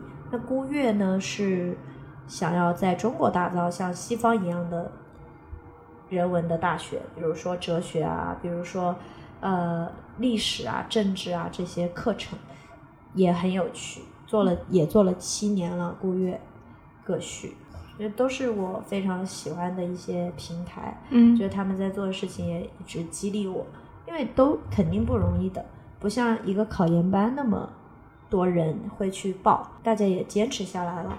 目前为止，Mindsoul 一共办过多少线下活动？五十可能有，比如说你做某一场活动，嗯就是你可以分享一下，就是整个这个可以是品牌跨界，也可以是一些线下的活动。但这种办活动的这种过程里面，嗯，你最兴奋的是哪一个部分？你最觉得有挑战的又是哪个部分？比如说像我做播客，我可能比较喜欢就跟嘉宾对话的过程，但是剪辑我最头疼的部分我就交出去。但是肯定有你特别期待的部分，也有你特别可能觉得有点挑战的部分。期待的部分就是那个过程。啊，因为对没有人知道那个过程会呈现出什么样子。每一次线下活动的时候，嗯，我们都会感觉到滋养，因为它是循环的，就是我们在分享我们的，但是用户其实他也在共同的创造这样的一个场域出来。对，嗯，这个过程是最幸福的，也是觉得最有意义的。但是挑战的东西就是，我们希望将正念这个东西推广出去。嗯，我们希望做一些创新的，或者说更生活化的一些内容，因为正念本来就是非常生活的，嗯，它就是门槛相对来说没有那么难，也比较容易融入到生活，那就跟生活做一些融合，比如说咖啡啊，比如说整理啊，比如说宠物啊，那其实这样的一些线下的活动都是很不容易的，嗯。啊，就像咖啡。嗯，我们不希望把它做成两个单独的部分，我们希望两个部分能够比较融入到一起，需要不断的去打磨这个内容，我们也需要不断的去学习。比如说，我们做任何一个课程之前，我们都会真的去上课，真的去学，自己先明白了解，然后再去设计相关的。但因为像咖啡，我们也不可能成为一个咖专业的咖啡师，也不太需要，我们只是需要知道说咖啡它是什么，然后我们可以怎么样去品味它一个品鉴的过程是怎样的，大概类似就是这样子。像整理，我们也是上了 Calo 的课程，然后我们才去做一些融合，也在尝试。那这其实是挑战，但是也是很有趣的部分，因为在做一些别人没有做过的，或者是市场目前还没有的，对，的确很特别的活动。嗯。有没有让你很头疼的部分，或者说有一些突发状况是你没有想到的？有啊，嗯，正念宠物是我做过最难的。狗子乱跑。就像上周我们和 PO Hub 呃一起做了一场，其实嗯来的狗狗的家庭不多，十个家庭以内嘛。很神奇的部分是，你会以为狗是完全静不下来的，但其实它们已经能安静一个小时。差不多五十分钟的样子，但是在一个小时的时候，有一个狗狗，它就开始非常非常的躁动，它就想要找朋友玩，它就想要叫，那那个过程真的是突发的状况，而且我觉得冥想跟狗这种好像真的是，因为因为有可能它叫起来可能没有完，然后你又开始在冥想，就非常打扰当时的状对态。，所以呃，其实我们说正念嘛，正念就是不加评判的去觉察当下。那其实它的叫声就是它当下的一个想要去叫，那我们就会让它去叫。那我们也没有说一定要去冥想，我们可以去观察它，嗯嗯，还在打不断的嗯尝试和打磨。我们做了两次吧，对，还需要继续再做。其实 MySoul 做了也比较多的线下活动，你也说过有几十场了嘛。那比如说，就是抛开不同的活动主题外，就是从呃活动模式的大框架上，可能是相对固定，或者是说流程化的。嗯，你怎样看待或处理这种一致性或者是重复性带来的乏味感？嗯，我觉得这是一个很好的问题。这个问题在我还没有开始带活动，然后我就问了古浩这一个问题，我就说，哎，那当我们做了一年、两年，或者是几十场、上百场了之后，你还会有这种？因为我们每一次做都会有一个新的 idea，然后新的想法，嗯，都会想要去做一些新的尝试，带来一些新的体验。那总有一天它会没有嘛？嗯或者说总有一天我们想要不断的去重复，那怎么办呢？我们就失去了新鲜感了。但其实并不会，呃，目前来说，就像上一周其实有三场的周末的活动，嗯，像在 TED，然后正念宠物和下午跟啊、哈佛还有康奈尔他们的校友会做了一场，在 TED 和校友会的这一场内容上是有一些相似的，嗯我我在编排的时候是有相似的，因为大家可能都不那么熟悉，就就都有自我探索的那个部分。两场有相似的部分，但是做出来完全不一样。不一样。对，因为空间不一样，来的人不一样，我当天的状态不一样，以及他们中间会发生的东西也不一样。所以，嗯，我会觉得星期天那一场，下午那一场比星期六更好。啊，嗯因为大家的空间更多，啊，环境更好，然后很奇妙的这种缘分，就是我们因为那天你好像没有参加正念冥想那一场，对，对，呃，是有两个人的这种连接的，啊，嗯两个人在一起那又不一样，啊，有的人可能在一起他就没连接，但有的人在一起他们就成为朋友了，嗯就嗯因为这五分钟、十分钟，所以是不太相同的。但这种重复性是有必要的，因为任何一个内容它都需要打磨，并不是说只有新的东西它才好，有时候很新，但是它不成熟。好的内容它就需要拿出来反复不断的去做一些尝试啊，或者是啊、做一些调整，让它更好。你平时获得创造性灵感的来源是什么？会有一些好的渠道去获得灵感吗？嗯，呃，我觉得创造力这个事情，如果我每天工作十三个小时，我是没有的，对，是一定没有的。因为我觉得 Manso 做的活动都特别不一样。其实我也有关注一些其他的冥想品牌，他们做的活动可能会比较单一化，会嗯比较像课程那一种。是是，呃，国浩是一个有很多灵感的人，因为他就是在好好的生活啊，每天工作十几个小时，肯定没什么灵感。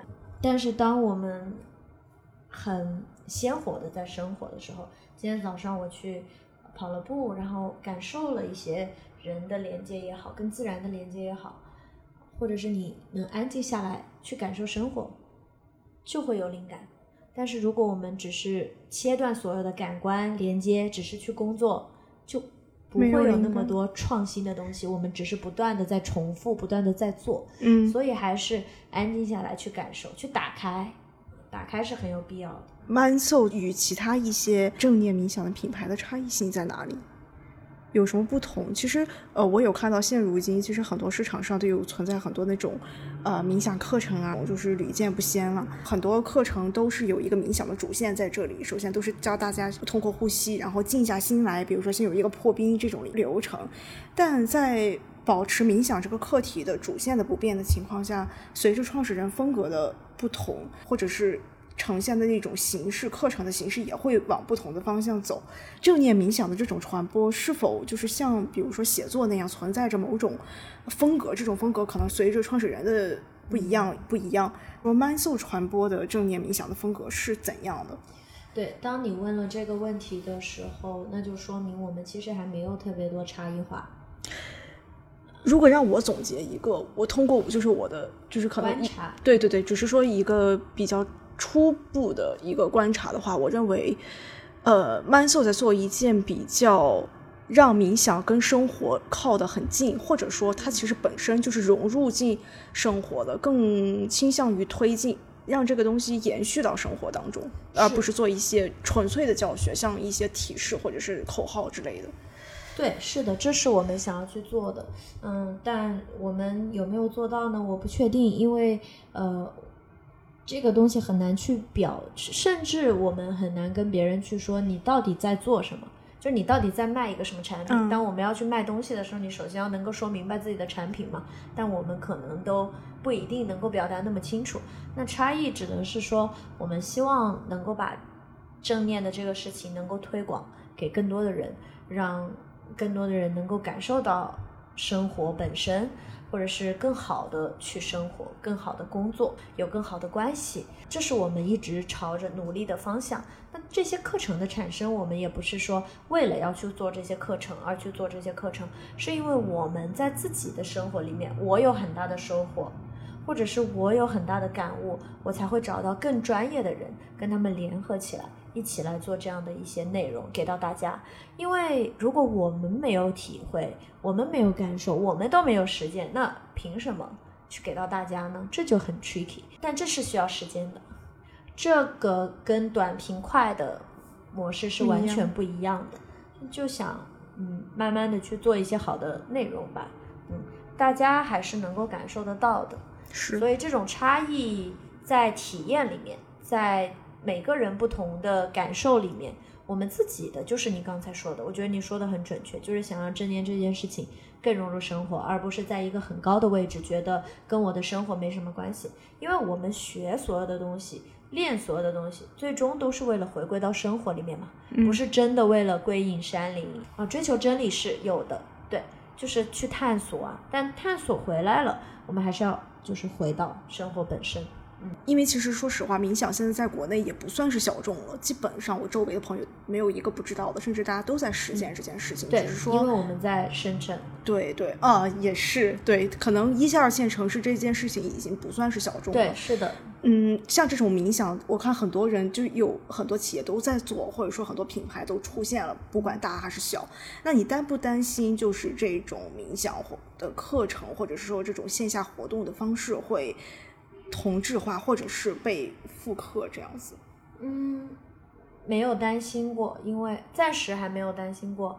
嗯，因为大家都是在一个摸索的阶阶段真的是都在摸索的阶段，都不容易，都在尝试找到一条出路，让他能够在很好的商业性和自己想要做的事情当中找到一个平衡，嗯所以是都不简单的。那嗯，我反而会希望，无论是我们自己还是别的人吧，如果有人真的能把它做得像消费品，就是很容易被大家接纳，嗯但是又不丢失它的本质的话，那我觉得会特别特别好啊。但其实蛮难的嘛，啊因为这是两套逻辑，做正念的内容也好，做冥想这件事情本身也好，和短平快也好，或者是商业的逻辑，它是有一目前我们所大多理解的商业的逻辑是相违背的。那如果我们用两套逻辑做同一件事情，它就会产生出入，我们自己也会非常的挣扎。那所以我们自己在做的时候，我们就尽可能用一套逻辑去做尝试。这套逻辑是什么呢？这套逻辑就是做好自己的事情，就是让把内容做好，然后尽可能的让更多的人知道。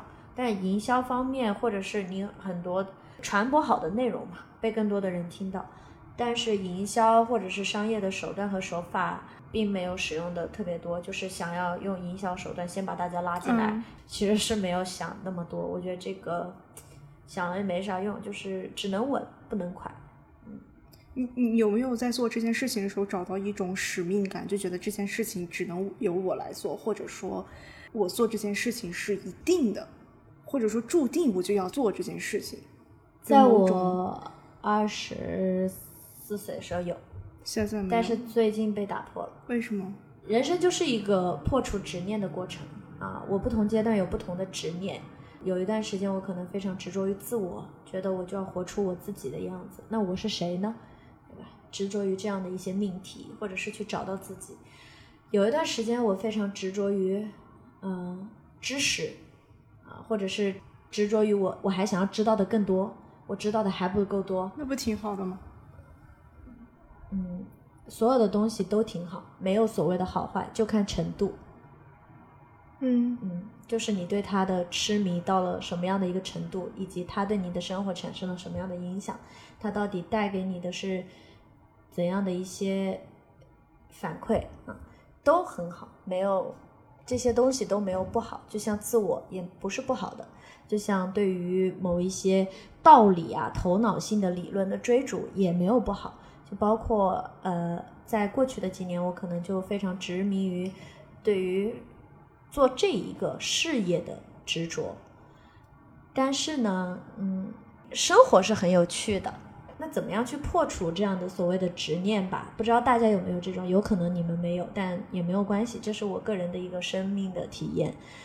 嗯、它总是会给你很多的指示，它总是会出现很多事情，因为生活当中在不断发生很多很多的事情。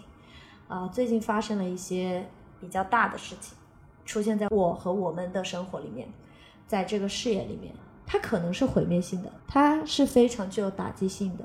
你是在举例子，还是说真的有这哦，我是不是在举例子？我是在说真的呀。我我这样子说吧，我觉得这个事情很有很有可说，但是我又不能说出来这件事情，我该怎么样表？嗯就是最近的生活当中，或者在我们创业的过程当中，是发生了一些困难的，或者说极大的挑战啊。那这样的挑战，它在那个当下，人在碰到巨大的挑战的时候，我们第一反应是否定嗯和抱怨。嗯嗯，我可能也有这样的想法，就是说为什么是我们呢？啊，为什么是他呢？为什么是我呢？为什么别人的生活没有发生这样的事情？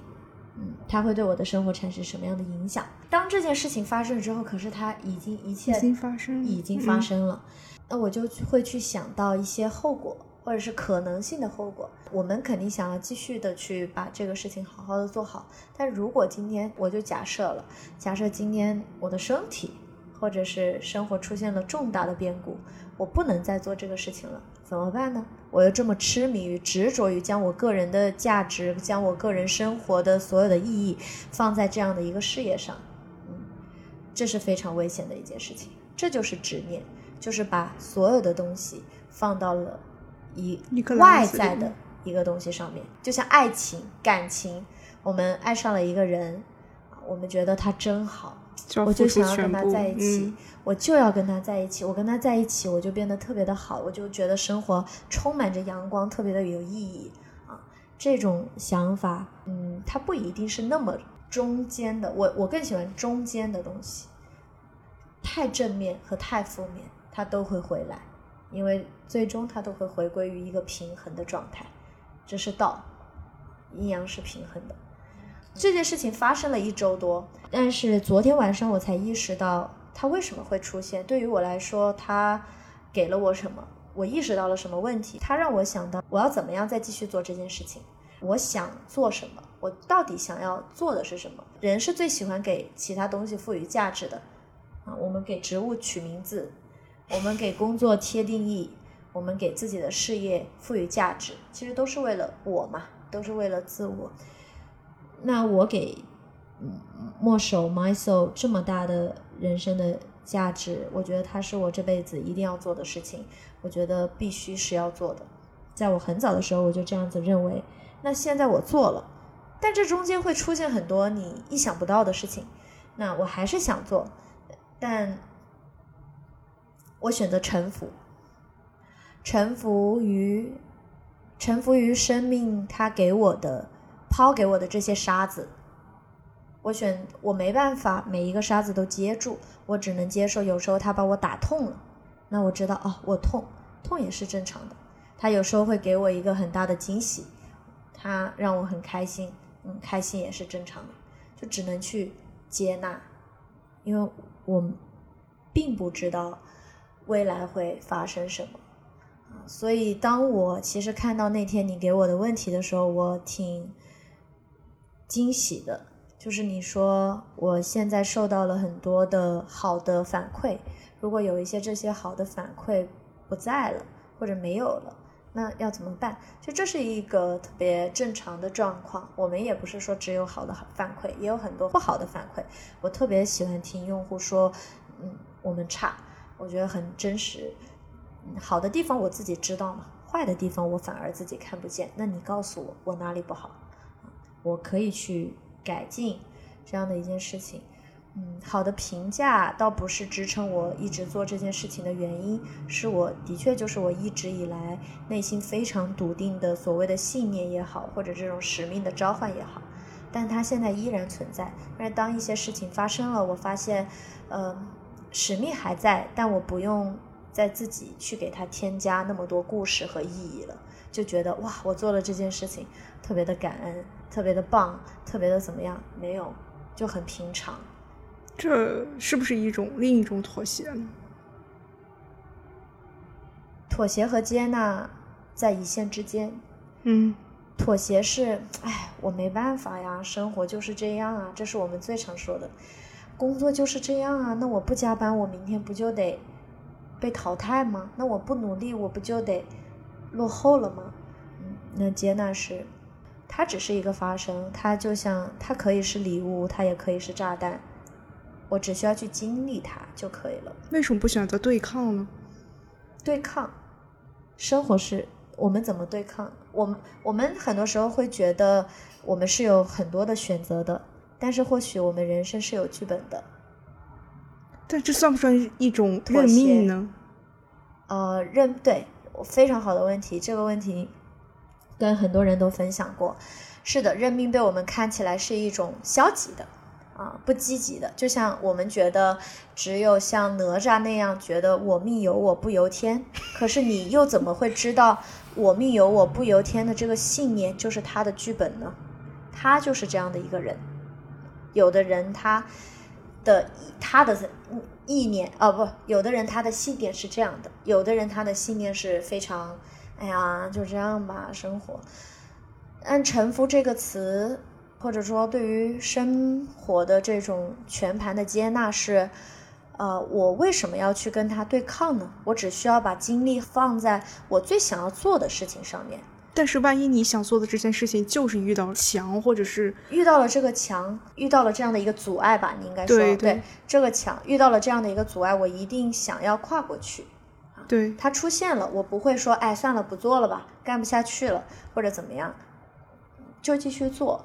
但是它，你该做的都得做，但结果我们是把控不了的啊，并不是说它会消失，而是我就说了，有时候是人生病了嗯啊，或者是其他的一些事情，它是我没有办法去改变的，现状就是这样的，但我还是会选择去做。你现在还有抱怨吗？抱怨没有，刚开始就倒嗯没有，但是嗯，会有一点想法是说，哎，为什么是我们呢？嗯，但是它都是一定是有原因的，我们也一定能够从中收获。所以你是怀有某些感激的。嗯，对，肯定不必感激苦难吧，就是面对它吧，嗯嗯，面对它就好了。然后它总会过去嘛，就像云一样，就像念头一样，它也会过去。嗯、但是这样的过去是，呃，是必须要很持续的去付出的，对，是需要坚持的去做的。但只是我不再那么，不是说我今天不不把这件事情赋予价值，我就不会努力了，而是它有更多的可能性，它不一定是关于我的。说到意义这件事情，或者说我前几年一直都在寻找意义。是，近几年就跟一些前辈沟通的过程当中，他跟我讲说：“你别找了，你要赋予它意义。”然后那个时候我其实是不懂的，然后我现在再去回看那个时候他那句话，我好像有点理解了。但是就像你说的，我也没有完全的掌握这个东西，但是我大概有点头绪了。嗯，这个赋予这个事情意义，我觉得是特别有趣的一个话题，嗯也是我一直以来我所相信的，就是我觉得生活本身它就没有什么意义，但是是我们赋予了生活意义。没有意义本身，就是我们不需要在意义之外去找意义。就为什么一定需要意义，我们才需要做呢？如果这件事情没有意义了，那你就不做了吗？我对呀，对我就不做了吗？嗯哦，那原来你就是为了那个意义在做。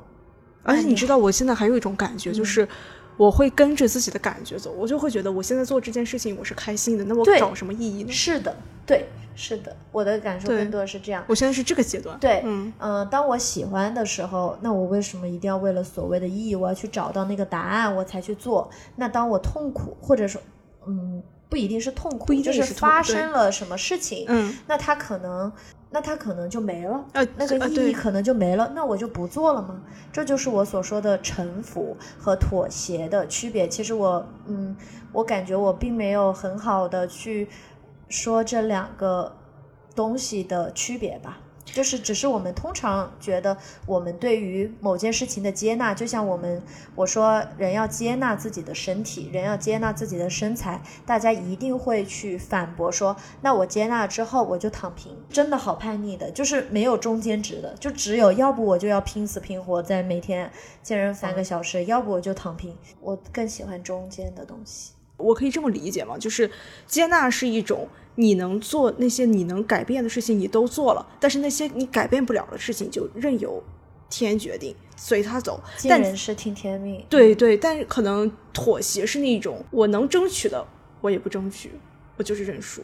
对，可以这样子去理解。接纳是接纳事物本身，很多时候妥协是我们依然是有很多的故事和情绪在里面的。嗯，嗯，对，啊就是我们妥协是我们一定会说，哎呀，这个这世事情世嗯道就是这么坏啦，啊生活就是这么难呐、老板就是这么的 PUA 我啊，那我有什么办法呢？推向外界嗯，还是在有很多的情绪，情绪其实是不满，但是因为我我知道我可能没办法改变，所以我我就算了，我就放弃了，或者说我就这样吧。但我还是在消耗的，不然大家每天上班应该都非常开心啊，是吧？？对，我们是向生活妥协了嘛？我们觉得那怎么办呢？我不上班我就没钱，没钱我怎么生活呢？那我就必须去打工。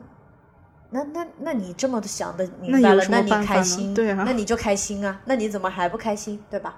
所以接纳是接纳这个事物本身的样子，上班再正常不过了，我觉得上对吧？嗯上班再正常不过了，你就去上班，好好的上班，然后好好的下班，然后发生挫折、发生困难，再正常不过了，就会发生的。要不你就降低期望值，要么你就去改变它。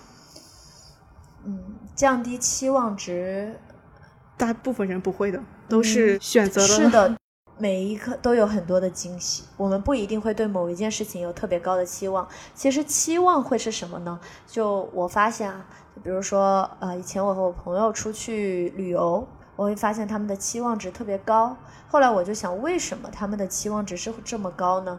因为他们赋予了这个旅游特别多的想法，因为平时上班太累了，还是因为平时真的苦，这个这个旅游就变得非常的难得。嗯，越难得越难得，你就越期望高，越期望高，你一定就会失望。是的，但如果你，所以还是一个可持续或者说平衡的中道的一个状态。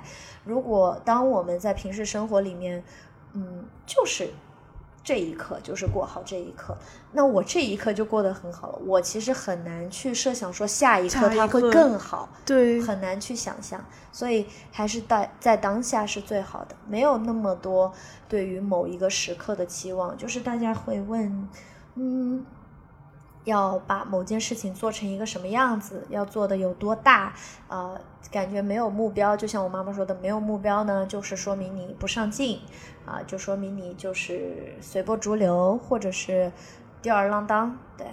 就是大家对于某些事情的定义，我觉得是存在一些理解或者是认知的偏差的。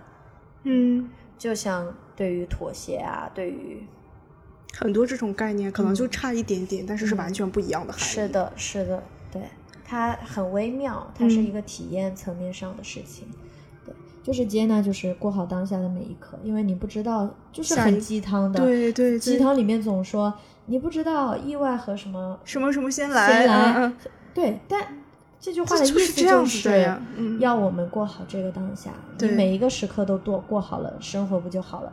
是的，嗯前几期的节目里面有讨论过你对这件事情的热爱。我其实之前是不懂的，然后当我真正的开始埋头做一件事情的时候，我会发现，呃，一开始是因为一些兴趣或者是热爱，但这个热爱是非常浅的。但是当你在这个事情上投入了越来越多的精力、越来越多的时间之后，你会，你当然这个事情当然也会做得越来越深。但是你在往里面深入的时候，你会同时获得两种体验，一个体验就是你的热爱加深了。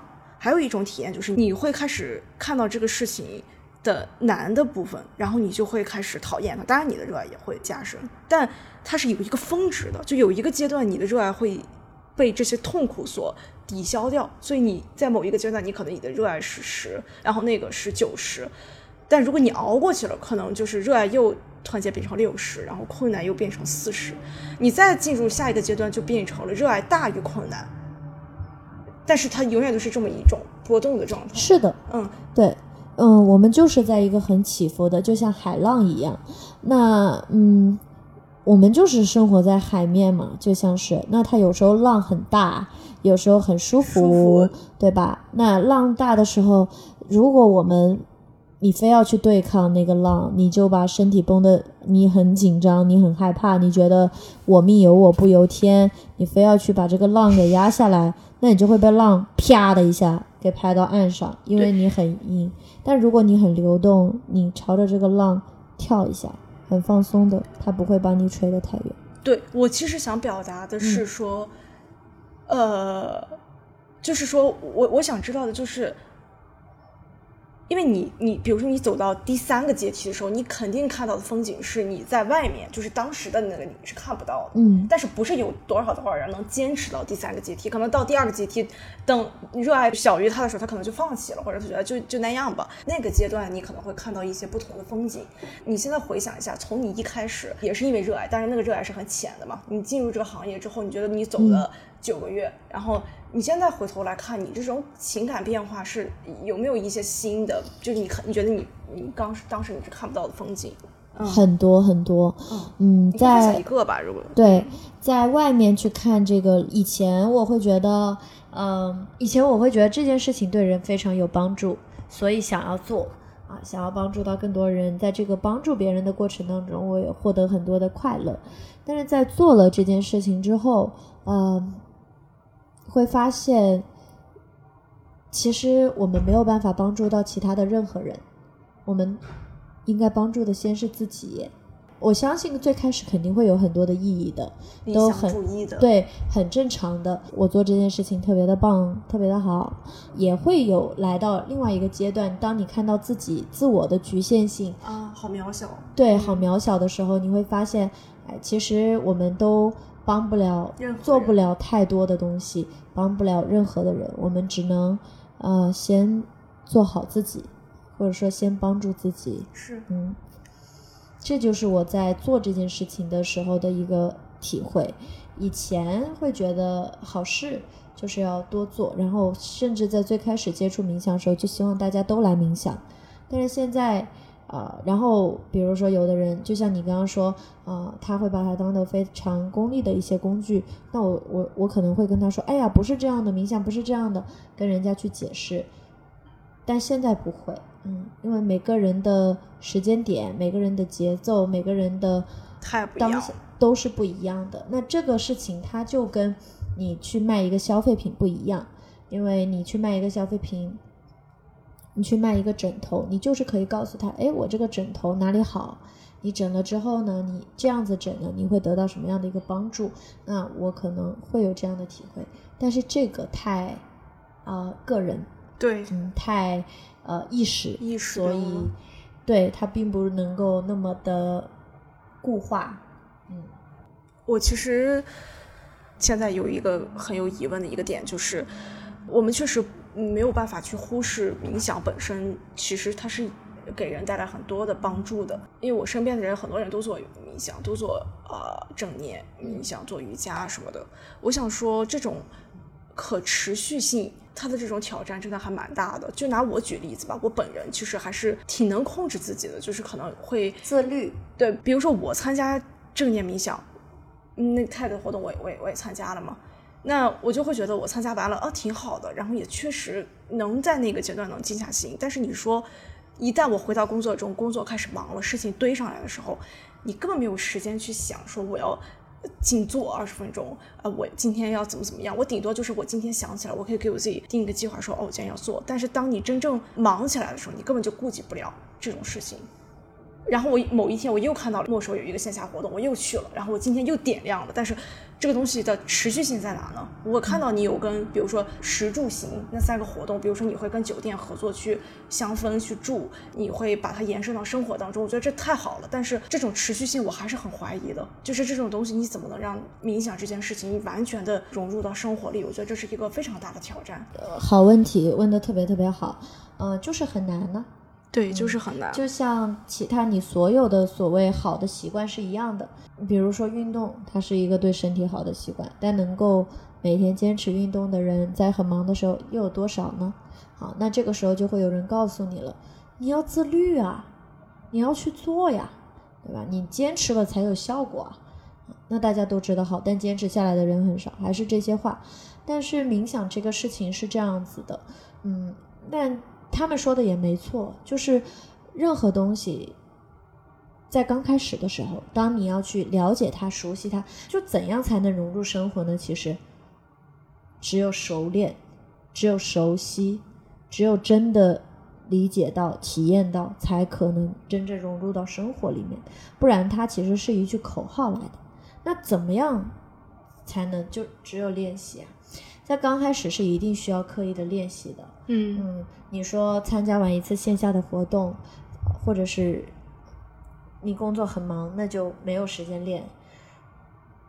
的确，的确是这样说，就是大家每天连十，你一定有几个小时在手机上了，是的，但是连十分钟都不愿意去给到自己和自己的心，那就说明没关系，别别责怪自己，也不用去评判自己，说我不够自律，跟这个没关系，说明你还没有真的需要。或者说我我这么说吧，就是嗯我可能会给我自己，我每天确实有给我自己八分钟、十分钟时间做这个正念冥想，但是我怀疑的是，这八分钟能让我的，就是能给我生活带来什嗯么？，对，那只要你去做，一定可以。嗯就是只要你坚持去练习，呃，就像最微小的改变吧，就是身体上的，你就每天去练五十个下蹲或者五十个俯卧撑，看着不大吧这件事情，八分钟真的可以去，嗯，对，但是你持久以往一定会。你每一天练十分钟，你那十分钟是安静的，你在这十分钟里面会体会到你的心思有多么的杂乱。但是因为这是第一个阶段嘛，你做不了太久的。但是你要，你不要先想着说我做这八分钟能得到什么，你可以先去做。等你做了，比如说两个月之后，你一定会想，你可能你就不想再带着所谓的引导几个月。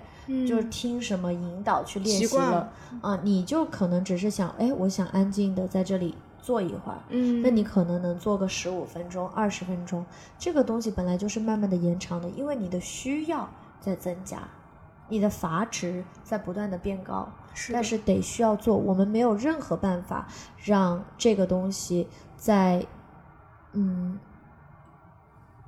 大家什么都不去做的情况下去。在生活当中发生，因为就像你说的那个状态，它就是一个无觉知的状态。工作太忙了，我不可能再去想到所谓正念。但是当呃，比如说我们很熟悉、很熟悉这个东西的时候，它就是已经在我的生活里了。我说的每一句话，或者我做每一个动作，我可能都能有这种觉知。那这个是常年以往或者长此以很长期的一个过程。最开始能够有一点平静，能够让你放松下来，就是非常好的。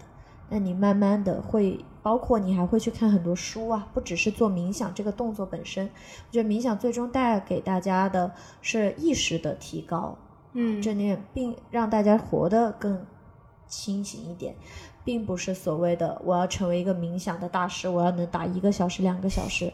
也可能很好，但是这一定不是大家的目的，所以可能还有配套的一些书啊，你去上课啊，啊，老师给你讲一些什么样的理念的输出啊，然后冥想它算是一种内化的手段和方式方法，嗯，又让你把这样的一些东西，去在你的认知层面或者意识的层面去帮助到你，然后它是一个多项的一种循环吧，嗯，所以可持续。不容易，不容易。嗯，是刚开始我觉得是需要一些刻意的练习的，干预的，对，干预的。嗯，就像你说的，人很人很懒嘛，人很懒惰。但嗯，但这个东西没有那么的，不用那么去对抗。你可以躺在床上做呀，嗯，因为如果这个东西都变成一件对抗的事了，那你肯定不可持续。你可能做几天你就不想做了。躺在床上啊，听呀。听着睡着了，那就睡着呗，有什么关系呢？只要他对你有好的，你你觉得有好的感受，你觉得有帮助，那你就继续做。嗯，那还有一种其实不可持续的原因是我们做任何一件事情，坚持去做都很不容易嘛。是的。但另外一个点是，冥想还有一点难的是，它没有一个立刻的结果。就是今天你做了，你觉得嗯挺放松，挺好的。但是你回到生活里面去，你觉得不做你也能活呀？挺好的呀。对呀，也挺好的。这才是关键的不可持续的原因。对对对的原因不是阻碍。对。我们懒惰，所以我刚刚说了，如果你今天不想做，那就说明你还没真的需要需要这个东西。嗯嗯。但还有一种就是说，或是你没有意识到你的需要。对。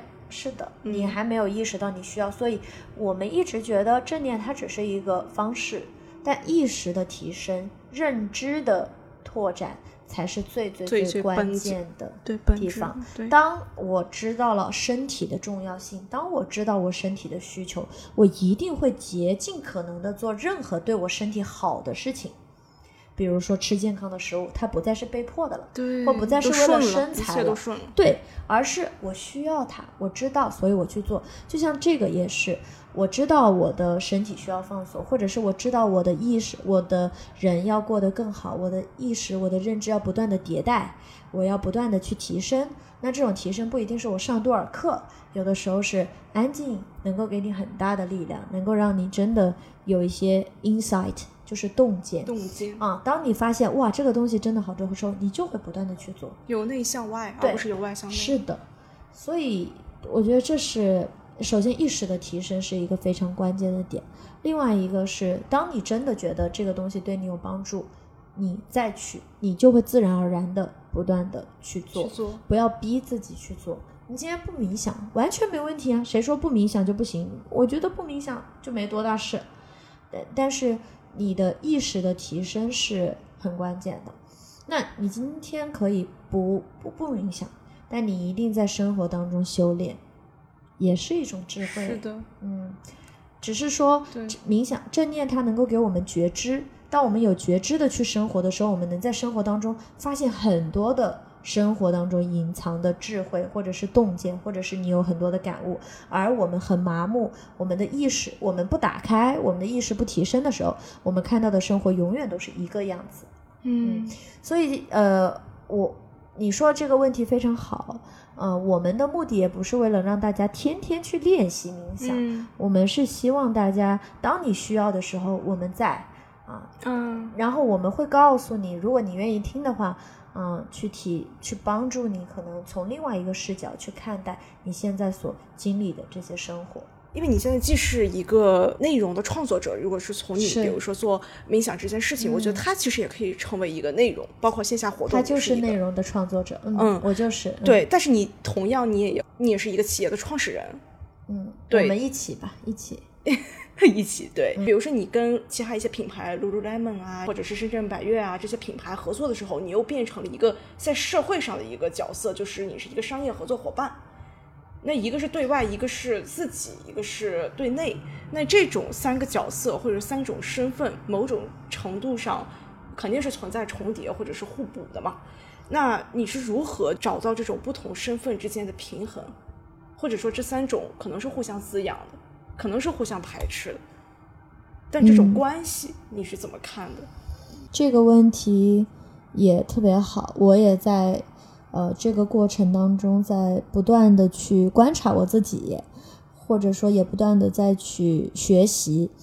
你知道你微博里面提到一句话，我觉得我读完了就是有一种李安那句话的感觉，就是我看不懂，但是我大受震撼。哪句话？就是你当时有提到过，就是你说我们在能做的和想做的之中，慢慢找到平衡，然后到现在线下板块才日渐清晰。嗯，对，可能在你看来这没有什么，但是我不知道为什么，就是读完这句话，我好像就知道这个问题的答案了。但是我还想跟你再进一步的探讨一下，看看我理解了对不对？这句话是我当时写一篇公众号的时候的一个前言吧，应该啊，是。对，前言。对我当时就在回顾我们做的这样的一些线下活动，其实我们也在不断的去探索更多的一些方式。可是，在这个过程中，我也保持着一种觉知和警示，是呃，我们会不会为了心而心，为了做而做，或者是为了去创造而创造，而丢失了冥想或者是正念这件事情的一些本质，对吧？只是浮于表面。那嗯，我们想做的还有很多，可是我们是否真的能够在很好的创新，给大家好的这种本质的东西中间达到一个平衡？这就是我当时想到的这句话。我们想做的还有很多啊，可是我们只能做我们现在能做的。啊，心是很大的，我们的想法是很多的，啊每个人都是这样子的。我想做 A，我想做 B，我想做 C，我想做 D，可是我们知道我们是不可以的，自我是有局限性的。当下的天时地利人和都是有在当下的这个特殊的时间点。对特殊的点，或者说它的特殊性。嗯，有时候并不是你不能做，而是时间没有到。啊，就是天时地利人和。，对你问的那个问题是说，怎么样去平衡这样的一些角色？嗯其实有我也说过一句话，就是在做 BD 这个角色的时候，包括在做 marketing 这个角色，包括在做啊、内容的创作者这个角色，这个都是不同的，用的都是不同的思维的方式。因为我本身是商科的背景，然后我学的就是这些，包括我之前的工作做的也是这些，这是不同的思维和不同的逻辑。但是一句话吧，就是除了真诚，我一无所有。我没办法去说我不认可的，或者我很假的话。就像我跟你说这个这些，我们录这个播客，嗯，其实除了真的话，说不出别的话，不然嗯我就需要耗费很大的精力，因为它很真实，因为它是真的，因为它很自然，因为它其实本质非常的简单，所以它不那么累。嗯它是一种很自然的流动。那么我现在只会这个，嗯，我就只能做这个。我理解了。对，嗯就是你刚刚说的，你就遇见了一个困难嘛。嗯那我其实当时有提到一个问题，就是如果未来有一种让你停止继续做冥想这我份事看到这个业问题了你认为那个原因可能会是什么？但我现在有听完你这句话，我我就我就做一个假设，就是嗯它可能是你停止这件事情的一个可能性嘛。它外在的事情不会让我停止，就是啊外面发生了一件事情，是我自己把它定性为一个困难，因为它明显像一个石头一样，它不那么顺利的。如果我去走那条路，我会被卡住，嗯对吧？是我把它定性的。但这个东西也可能，你走过了这个石头之后，它是一条更广阔的路，或者你更加的知道你要什么。所以所有的这些定义，我们对它的这种评判都是我自己加的。那什么事情会让我停止做这个东西？我我会知道的，就是那个时刻，嗯我自己会很明显的知道，我可能我不知道，现在现在我没有办法说，呃，是什么样的事情，或者我会怎么样想，或者是什么样的时刻，我不知道。但我相信，假设有那么一个时刻来的时候，有那么一件事来的时候，我会很明显的感觉到，但我现在没有。现在我的想法就是做，做，嗯嗯，你也知道，就现在大家都是有各种平台，然后手嗯机、网络什么的，就是从信息传播速度或者是这种哎广度层面啊，的确就是可以能让很多创业公司或者说能赋能个体或者是组织去敢于做自己想做的事情，敢于表达自己想传达的东西，呃，或者说传播的效果会在这个时代算是前所未有的最大的一一种传播速度。但如果是从传播的深度来看，这个平台所推崇的其实是短平快，而且呃不好意思，可能真的是一段浅的内容的形式。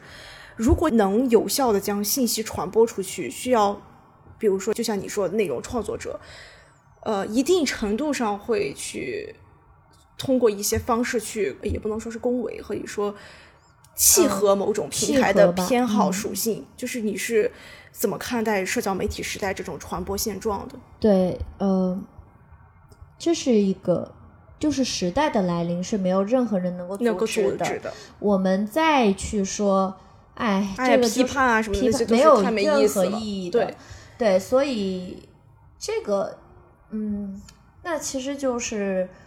这个时代来临，说明大家有这样的一些需求，或者说有人创造了这样的一些需求，需求符合了大家的需求。是的，那呃，有一就是我我我会觉得这个就是很有趣的地方，嗯嗯、怎么样去？我们其实现在没有做太多在我们自己平台以外的更多的内容。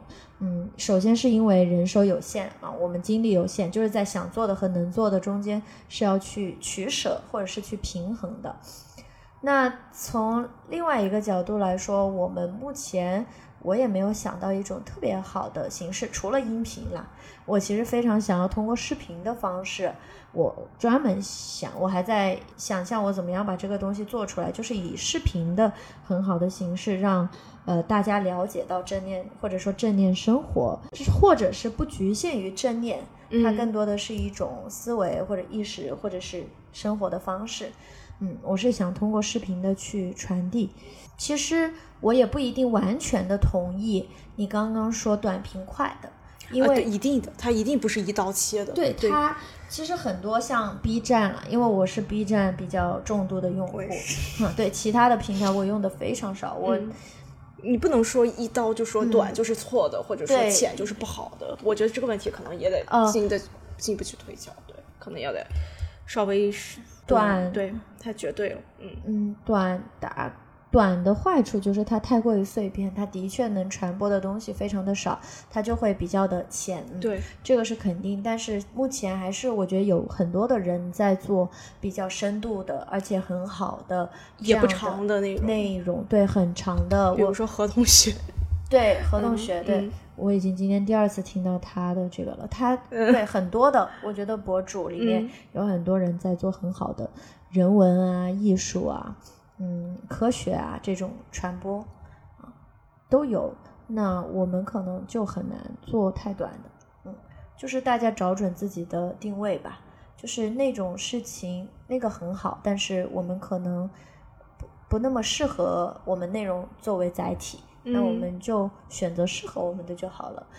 嗯，去契合的话也可以做一些短的，但是它必然承载不了要传递的东西了。对对对嗯，视频我们有尝试过，就是用人啊去拍摄嗯一些啊、想要说的话，但现在也还在寻找吧，就在不断的尝嗯试，就感觉不是特别的好。其实起码嗯这样的音频的形式，我觉得可能更合适作为一些深度内容的传递。嗯，但比较无奈的就是音频其实也不是一个很符合这个时代潮流的一种当然，它是一种逆潮流，呃，它是一个逆潮流的东西，是以前大家听播客，然后现在最近又兴兴起起了吗？对，那就说明是有需求啊。是还是有这个需求开心的，嗯对，而且我们在谈论时代需求的时候，很多时候我们也是被教育的。啊，那我们是被谁教育的？是被那些内容的创作者和公司所教育的。就像消费主义是一个道理，它就告诉我们人是人是需要很多的物品的。啊、当你不开心的时候，你就要对自己好一些。那怎么样对自己好？就是你购物对自己好。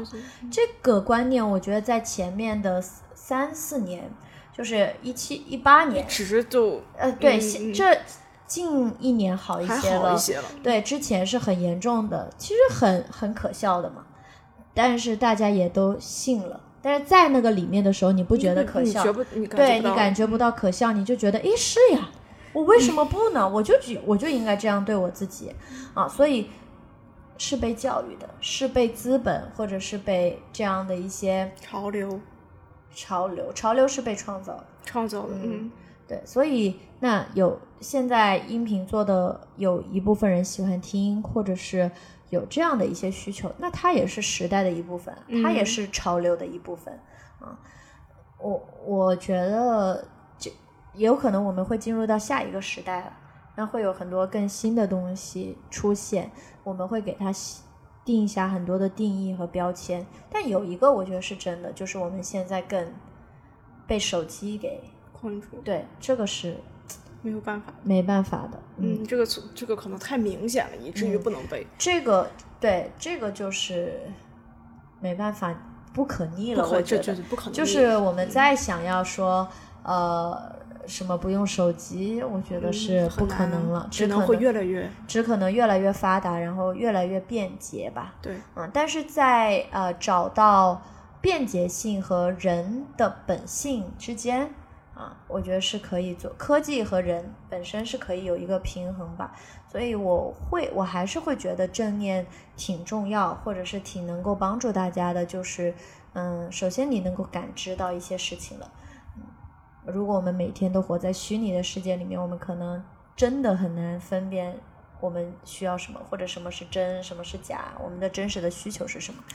嗯，但是正念能让我们回归比较真实的这个生活。如果从这个层面上来讲，我反而觉得正念是一个刚需。哎如果在接下来的这个嗯，是看似好像在一个很快的时代，你做了一件这么慢的事，但是发现，如果一旦人们认识到了自己需要停下来，那这简直就是一个所以所有的东西都离不开认知。对对，真的所有的东西离不开认知。当我们有那个认知了的时候，就像我刚刚说嘛，你认知到一件事情对你好了，你还需要逼迫，你就会去自然而然的己做了，对对吧？当大家都觉得我需要慢下来，我需要好好的去生活，那我们自然会有很多很多的方式。是的。正念是其中的一个方式方法。呼吸在冥想中充当了一个什么样的角色？对，为什么正念冥想总是拿呼吸作为工具？嗯，呼吸是一个很好的锚点嗯啊。我们其实冥想在做什么，就是定下来。嗯就是让心定。那你的心定在哪里？我们要有个落脚点，尤其在最开始的时候，因为我们的心是飘散的，非常非常的纷乱的。嗯，那我们就要找到一个点呐、找到这个锚点。这个锚点，我们选择呼吸，也可以是别的。我等一下来说为什么可以是，还可以是什么？嗯我们先来说为什么是呼吸。呃，呼吸首先是无时无刻都存在的。那今天你想找一个锚点，你当然啊，你随时你都可以找到它。你现在闭上眼睛，我们就可以去觉察到我们的呼吸。嗯你刚刚说，这我说了，正念冥想不解决任何事情本身，是的，因为它只是让我们看见事物本身。嗯啊解决问题，那是你对它做出什么样的反应。嗯但我们只是说，让你先看见这个事情本身是怎么样子，让你看清楚。有了这样的觉察，就像我们去觉察我们的呼吸，我们才知道当下我们是很短促的，还是很绵长的。呼吸是嗯很好的工具，来帮助我们去看到自己身体现在的状态，嗯包括心理、精神的状态。如果你的呼吸非常的短促，那可能你就需要休息啊。嗯，如果你很绵长，说明你很放松，你很松弛，你很嗯舒展。那另外一个，除了无时无刻存在，第二个是它是无时无刻都在变化着的。啊，如果我们今天寻找一个锚点，它是固定的，那你看几秒钟你就觉得哎呀没意思，反正都是嗯这么个东西了。但是如果它时刻在变，它会不断的把你抓回来啊，因为我们在冥想的时候，我们的思绪还是会乱飞啊，又去想别的了。我们现在呼吸，呼吸三下，你的你就走了。嗯你嗯的脑海、你的头脑就飘走了，念头就飘走了，但你依然可以通过这个呼吸将你带回来，然后去观察此刻，哎，你的呼吸又是怎样的？然后，呃，我觉得呼吸它另外一个就是它真它能够就嗯，还有一个点就是说，呼吸它能够去帮助我们去调整你的心，呼吸很重要。嗯，那呼吸一呼一吸为一念，嗯一个一念就是一呼一吸。那呼在前面，为什么呢？因为呼特别的重要，我们只有呼才能吸进来。你看，我们其实我们刚开始都会说先吸，再嗯呼，对吧？但是其实我们都会去观察那个呼的过程，就像我们先要舍了，我们先要给出去，才能得到。嗯所以在冥想的时候，我们把更多的注意力放在我们的呼的过程，对，去观察这个呼的过程，然后吸的过程的话，就让它自然的吸就好了。嗯，正念冥想存在某种阶段性的提升吗？就是那个判断的标准，它有吗？就如何衡嗯量自己的进步？特别好的问题。嗯，今天早上我在冥想的时候，嗯，我脑海当中也这个问题是很多人都问过的嘛。嗯那我今天有一个感受是，很多人都会追求入定。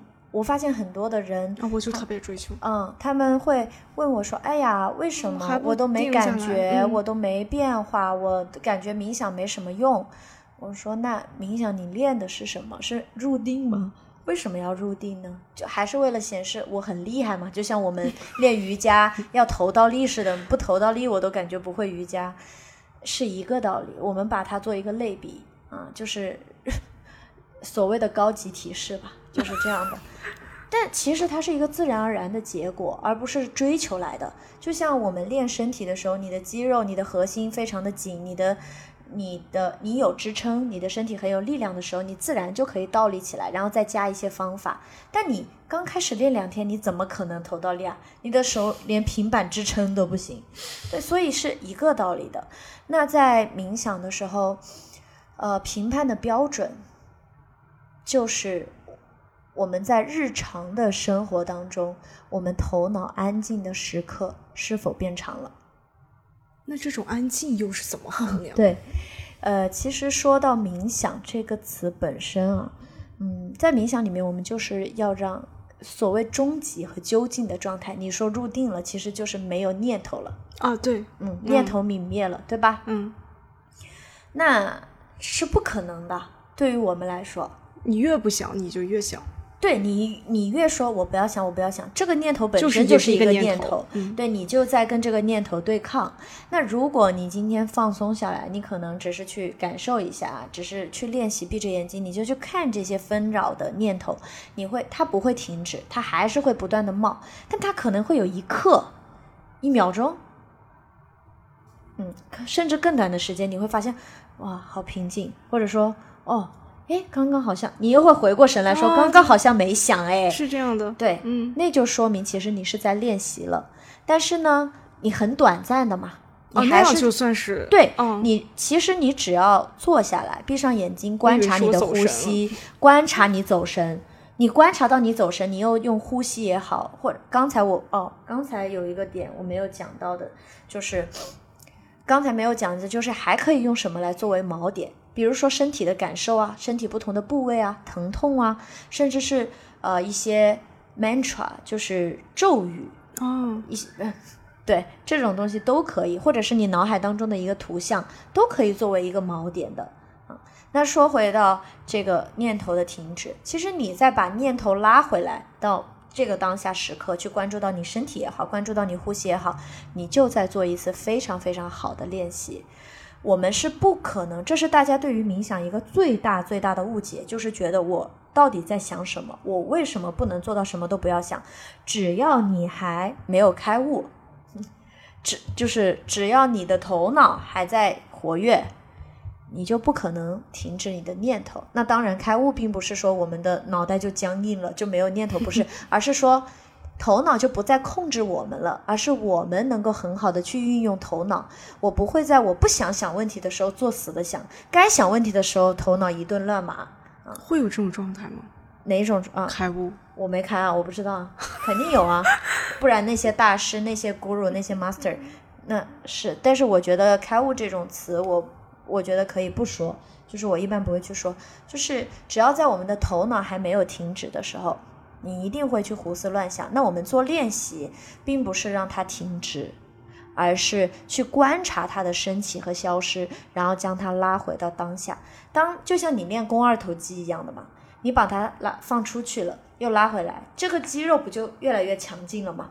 它就不就越来越有力了吗？那我拉回来的这个什么就就拉回回来的这个状态，就是你现在脑海当中有很多的想法，你又飘走了，你又去想明天我要工作要干一件什么事情，那我该想什么呢？就是观察，就是觉察哦你的呼吸，比如你可以觉察你的身体，然后觉察你当下在这个时刻所有的体验，包括外面的声音啊，但就不能是念头。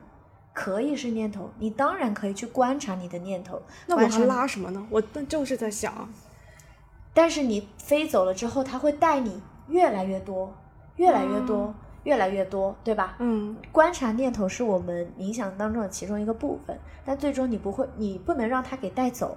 你可以像哦看电影一样看着它，那你也可以，不能陷进去对你也可以把它带回到呼吸上面来。哦就像你现在很愤怒啊，你现在有任何的情绪，我可以去观察我的这个情绪，嗯并不是说，但我不被这个情绪所卷走。冥想的时候，只要我们在观察了，观察当下所有的体验，那当下这个词是什么意思？很多人可能也会有很多的误解，嗯觉得哦，当下就是嗯。练了一段时间，会觉得就是我的念头啊、情绪啊。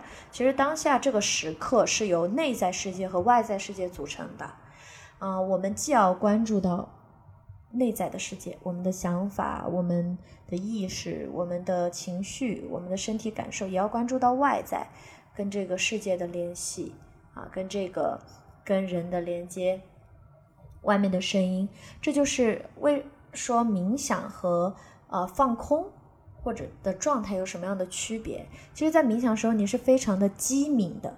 或者说嗯灵敏的，当有一个人走过来，你一定知道，因为你在观察着，你在觉知当下所有的体验的时候，你能听到这里有传来声音。对，但是我们对比一下放空的时候，别人拍你，你会被吓到。嗯其实你是陷在意识里面了。哦，sorry，当我们放空的时候，我们是陷在头脑里面了。就是你刚刚说的，那我为什么不能跟随着念头走呢？嗯你可以观察念头，但你跟它是有距离的。如果你现在念头的故事里面，我拍你，你觉得会被吓到？你说你打我干嘛？就像我们在刷抖音的时候，我们好像也还很心流嘞，就是还很沉浸嘞。但是当外面发生了什么，你完全不知道啊！你跟当下、跟这个世界是断联的。但冥想不是，是你真真实实的在体验着、在经验着这个时刻。哎，那心流又是放空的一种。哦，那我觉得心流就是我刚刚说，我我嗯这样子去说，就是这个问题也有很多人问过，就是每个人对心流的定义不一样或者说经验到的东西也不一样。就有的人会觉得我非常专注，投入的工作，就是我的心流时刻，我好兴奋，我好投入，我好专注。但对于我来说，可能不是，因为当我专注的工作的时候，我其实感知不到周围发生了什么事情，我眼睛里就只有工作。嗯嗯，那有的人，当然我会觉得冥想状态也可以是一种心流的状态，它让你愉悦，它让你平静，它让你充满着觉知。嗯，所以，嗯，没办法去说它到底是什么。这个词也是一个书里面来的，看对它的定义是什么。其实我没有好好的读过那本书。嗯是，呃，冥想就是在我看来，可能它存在很多很多的对子那种概念，比如说，呃，接纳、觉知，然后什么，就是我会发现，我在我第一次接触冥想的时候，就是刚刚我还没练的时候，我会呃有敢敢于下定义，但是当我真正的就我也听一节课嘛，就是当然当我真正听了以后，我会发现哦，好多新的概念涌进来，我就会发现我不敢下定义了，或者说我有有一些东西我不敢认为这是，就哎，我不想用对这个词，对，是的。嗯嗯，我觉得你说的很对啊，就是说的是很正确。是我们刚开始去学习一个东西的时候，我们总是要先从定义开始，嗯我们要总从概念、标签、理论，呃，正确开始嘛，这个很正常。当你真的去体验了、去尝试了，或者你去实践了之后，你就会发现，哦，和理论有一定的出入，或者你对于这个东西有了另外一层理解。其实没必要去下这样的定义，其实是限制了它的嗯这个本身。嗯，所有值得学的东西都是不可被教授的，我们能够被教的都是理论，都是概念，但它真的能够被我们运用，或者在我们的生活、人生里面发生。它是经由我们的时间、我们个人的智慧、我们的成、我们的经历去让它产生作用的，它才能变成一种真正。这就是为什么很多人说我明白了很多道理，可我依然然过不好好这一嗯生，是因为道理永远都只是道理，它不是你的，它就存在在那里。对，所以冥想也是，它真正的这冥想本质是不可被教授的。我其实特别感兴趣的一点就是我在呃看你之前发过的内容里面有一条特别戳中我当时的那种感觉，因为我之前就是这样子。关于你谈到自信和伪自信，以及真正想要的与发自内心的想要，你又提到一个概念，就是掌控和失控。比如说你会说如何分辨自己的想要，比如说因为我得到了才值得被爱的想要，还是说我真的发自内心的想要？这种论述其实我我理解你想表达意思，但是但是你知道吗？我现在又有一种新的感受，就是我就是承认，我想做这件事情，我就是一个外在想要。那我做这件事情，我就是很爽。或者我我做这件事情的时候，我就是知道这个东西是被逼的，但是我这确实就是我需要的呀。是的，是的，对对是的，我，嗯，对，呃，我觉得这没没有什么太多的问题。所谓嗯自信和不自信，其实当你，我觉得自信是，嗯，我们能够真正的用一种比较呃开放的眼光去看见自己的时候，嗯啊、我觉得这就是一种自信的开始，因为我们开始能够自知了。嗯，自知，我觉得是真正自信的一个起点。起点，嗯，那你刚才说这就是一种很强的自知，就是我我知道我为什么要做这件事情。有一个词叫做内在诚信，嗯，我很喜欢这个词。啊，我也是，对它意思是什么呢？就是你在很就像你刚刚说的那个状态，你在很努力的工作，在拼命的搞一个事情，然后嗯、其实你是为了别人外在的认可的。那这个时候呢，你可能会对外面说：“我就是喜欢做这个事啊，我觉得很爽啊，或者我觉得怎么样。”可是你自己内心，我们是要向自己去坦诚，其实我就是为了获得外在的认可。但获得外在的认可就是我想做的事，对呀、有没有可能是这种？当然没有问题呀、对我觉得。嗯啊，为什么这是一个阶段的？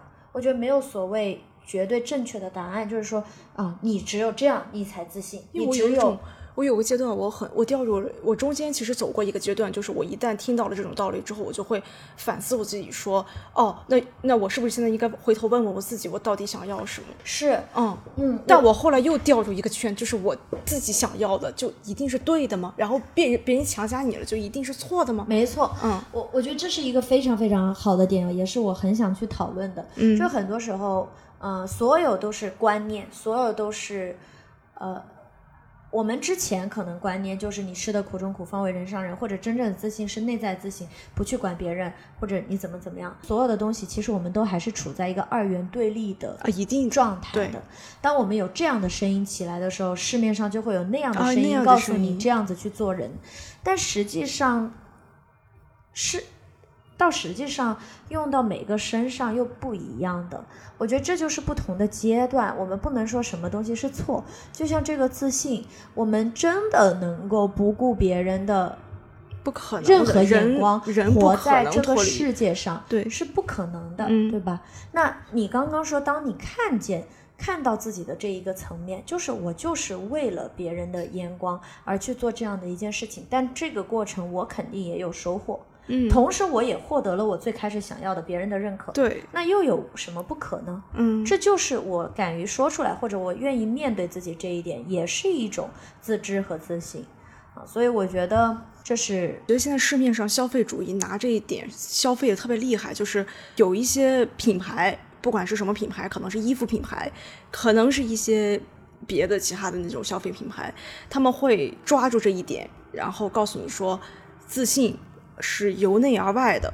那他会宣传一个点，就是就非常讽刺，我觉得，嗯，我明白你意思，呃，我我我觉得自信是由内在到外在的，这句话是说的没有任何的问题的就是如果我们所有的自信或者我对于自己的赞许都是建立在外在的某一些结果和标准上，那它其实的确是所谓非常脆弱的，因为当我事情都是波动的嘛，嗯，当我考了九十分，我觉得自己很自信；当我考了六十分，我就觉得我一文不值。那么，的确，它是这种纯外在的，它是非常非常的脆弱。那么，当我们建立内在自信，并不是我们就认定自己，我就是我，我就是不一样的烟火，是又一种极。端，或。者是、对，或者是我就说啊，我好确定，就对自我的那种极度的笃定。嗯，我觉得也不是，而是说嗯去观察到，去知道自己当下的一个真实的状态是怎样的。我能够知道，有可能我现在状况很不好，但是我也能够承认，嗯，我能够接纳，我能够面对，我觉得这就是一种力量，这是一种内在的力量。那当我们内在有力量的时候，我们就不再会因为今天我可能只打了六十分，而那么对自己去评判、去批判自己不行，也不会因为九十分的时候就觉得我有多么的了不起啊！就在这样的一种比较呃平衡的状态，对自我的认知。那再说，因为外在的这些论点，它一定是两极才会吸引人嘛，就是你要不就是一文不值，要不就是你就是最棒的你自己。嗯，就这两个我其实反而那一种，呃，宣传就是你一定要做你自己这一套逻辑，我觉得其实毒害更大。是的，因为他会把自我推向一个极致，但大多数的人，呃，这是断层的。如果我们从小生活在一种自我探索的，或者开始有内在的探索了的时候，我们再去有受到鼓励说，你听到了你自己的声音，是有分辨能力的对，有分辨能力的时候，你再去做这种鼓励。式的东西，我觉得是很好的，但问题是我们的前面的二十年嗯的教育，它并没有让我们做任何有关于认知、自我认知的东西。我们完全是在获得外在的的一些结果的过程当中。如果你今天我活这样二十多年，就像我当年一样，突然有一个人跟我说，呃，其实你也没有那么怎么怎么样，嗯，有这种对，嗯就会把，然后他就说，其实你并不是你所自己的，你觉得你自己挺棒的，但其实没有了，嗯嗯，但其实你并不棒，其实大家也没有那么真的喜欢你，或者其实你看他们也没有跟你呃很深入的连接，或者是就是当这个东西来临，嗯，他会把你那个东西所打破，你会更加的迷茫，说那我到底是谁？嗯，因为我们本来的自我认知就是在建立在外在的很多标签的，我觉得这没有错，没有错，因为外在标签一定是我们认识自我的一种方式。但这一种我们的问题在于，我们是否要由外界的标标签来主导我们自己，就把自己认定为这样？因为有的时候在外在标签和自我认知这个层面是有偏差的，嗯，我们能够看到这一点就可以了。对，所以我觉得一味的去推尤其在现在去宣扬你就做你自己，会让大家陷入到一个更可呃怕的境地。对，就是更迷茫。那嗯我到底是谁？谁因为我们所有的那个我，其实来自于我们的头脑，来自于我们的观念，而这个东西又是由外在所建立的。那我们其实就会是很，我觉得很难很难。是的，所以，呃，所以我觉得还是那句话吧，就是看见是第一步，也是最后一步，也是最后一步。对我现在真的觉得，对，嗯就是我们能够很坦然的面对自己，无论是呃所谓阳光的、光明的，还是阴暗的那一面，因为嗯每个人都会有那那一面的。对，我到底是呃，我就彰显我有多么的不一样。其实这一个也是一种，如果说也是可能想要获得外界的认可，那又何尝不是一种想要获得外界认可的方式呢？对对对，嗯，对，说到最后还是中道吧，就是走在中间的那个中，间的，怎么样去找到中间的那个平衡啊？嗯，是比较重要的。然后对于外在的这些信息，每天都有很多啊，大家都在不断的给我们卖概念、卖理论、卖很多很多信息。呃，但是还是那个话，就是外面有很多的药啊，但是适合你可以选择拿，或不拿。嗯，嗯，你可以选择拿或不拿，有可能你是不需要的。对，嗯，你你的你的解你的解答都在你自己这里，其实是有的。你听的越多，包括听我们这个，就是所有的信息，对，嗯，它都会给你一些纷扰，但是最终你还是得安静下来去看一看你自己需要什么。嗯，嗯，像有一些消费者其实在营造一种理想式的生活，那很多的生活看起来很好啊，但有可能我就是不适合我呀。嗯，就像有一些博主的他的饮食，我们最终可能最终每天都是吃中餐，但是他可能每天西餐，哇，我觉得好漂亮，嗯，那我就不适合那种饮食方式。就像整理收纳，其实也不是说每个人啊、我觉得和空间的连接和物品的连接很重要，但并不是说每个人在现阶段都得，你就必须你的家就必须微博启发我特别大。啊、你就必须要去美，你的空间就必须要好看，你就必须要养绿植，为什么呀？对呀，对呀、我现我可以不喜欢的。如果你未来某一天可能你就会开启那个，但你嗯现在不喜欢，你就不需要学别人的去做。当然，你愿意尝试，你感兴趣，那当然很好了。对，就像我当时我很感兴趣，我就去尝试了，发现哎对我很有帮助，但没必要因为别人告诉你或者给你这样的一些理念，而迫于压力或者是迫于我也想要跟他一样的这样的想嗯法而去做。就是像我们最开始说的，当你不是很想要做这件事情的时候，你脑海当中会有很多很多的念头，会有很多的画面，会有很多的声音。但是当你想的时候，你就是那一个声音，你会更加的笃定。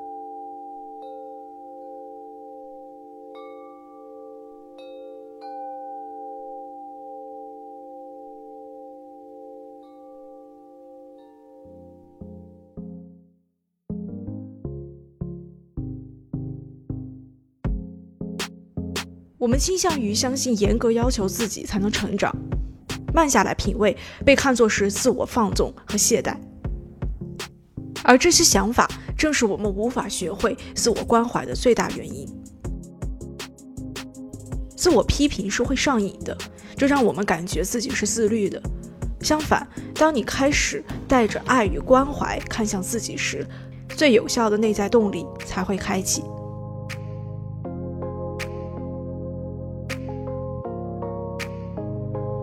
我们真正的关怀自己，就会主动的做任何能让我们成长的事情，包括运动、冥想、阅读。当然，也可以是开心的享受食物、体验生活，与他人建立更多的链接。因为在做这些事情的过程中，你会感觉到生命正在变得饱满丰富，你在慢慢建立一个更好、更快乐的自己。但当我们不自信或是质疑自我价值时，我们的头脑会编撰出各种各样的理由来劝自己：你已经足够好了，你应该非常自信，看看自己优秀的地方吧。然而，无论你用什么方式说服自己，最后都是拿自己和他人在做比较。你会专注在自己比其他人强的领域，同时让自己忽略掉那些你明显不如别人的地方。这种在比较中建立的自信是脆弱的，因为我们不可能获得持久的胜利。即便成为了优秀的人，我们依然容易陷入自我怀疑。这个出发点可能是没有按照计划完成的目标，没有达成的愿望。匮乏和恐惧是刻在人类 DNA 里面的，它使我们得以活下去。但人类社会发展到今天，匮乏和恐惧能给予我们的。却是让我们活得不那么像人。我们被驱动着，努力做更多的事情，不断被驱赶着。这种机制的背后是匮乏和恐惧。而匮乏是什么？匮乏是我不够好。恐惧呢？恐惧是害怕成为失败者。匮乏和恐惧所创造的欲望，让我们变得更焦虑和不安。剥夺了我们的感受，最重要的，剥夺了我们爱的能力。做你自己要自信，你就是独一无二的，等等等等，这些说辞把人反而拉向了另一种极端。他表达了一种浮于表面的自信，不需要费心给自己打标签，不需要成为乐观积极的人，甚至。不需要成为勇敢坚强的人。如果自信是本就拥有的东西，那它不必刻意被强调。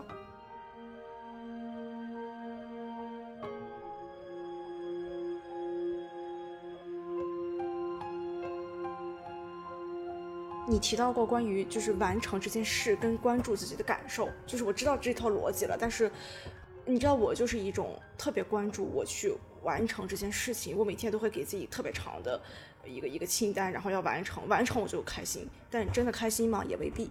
我其实意识到我应该关关注我的感受，但是我又会掉入到另一种功利主义的倾向当中。我会问我自己说。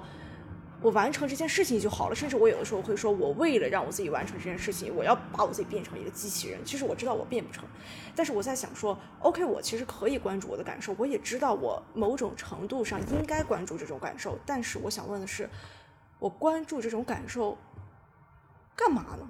或者说，我为什么要关注这种感受呢？我可不可以就是一个机器人？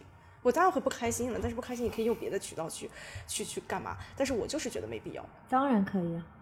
这是你自己的选择，但是当你有这种选择的时候，我相信你一定会走入到一个有意识的觉知自己的过程，啊，就是已经走了。对，嗯，是的，嗯，就是当你有这样的想法的时候，你是不可能再说你你你就是一个机器人的，因为我们人人本性，消费主义说我们人本性就是啊贪婪的、懒惰的，所以我们要更多。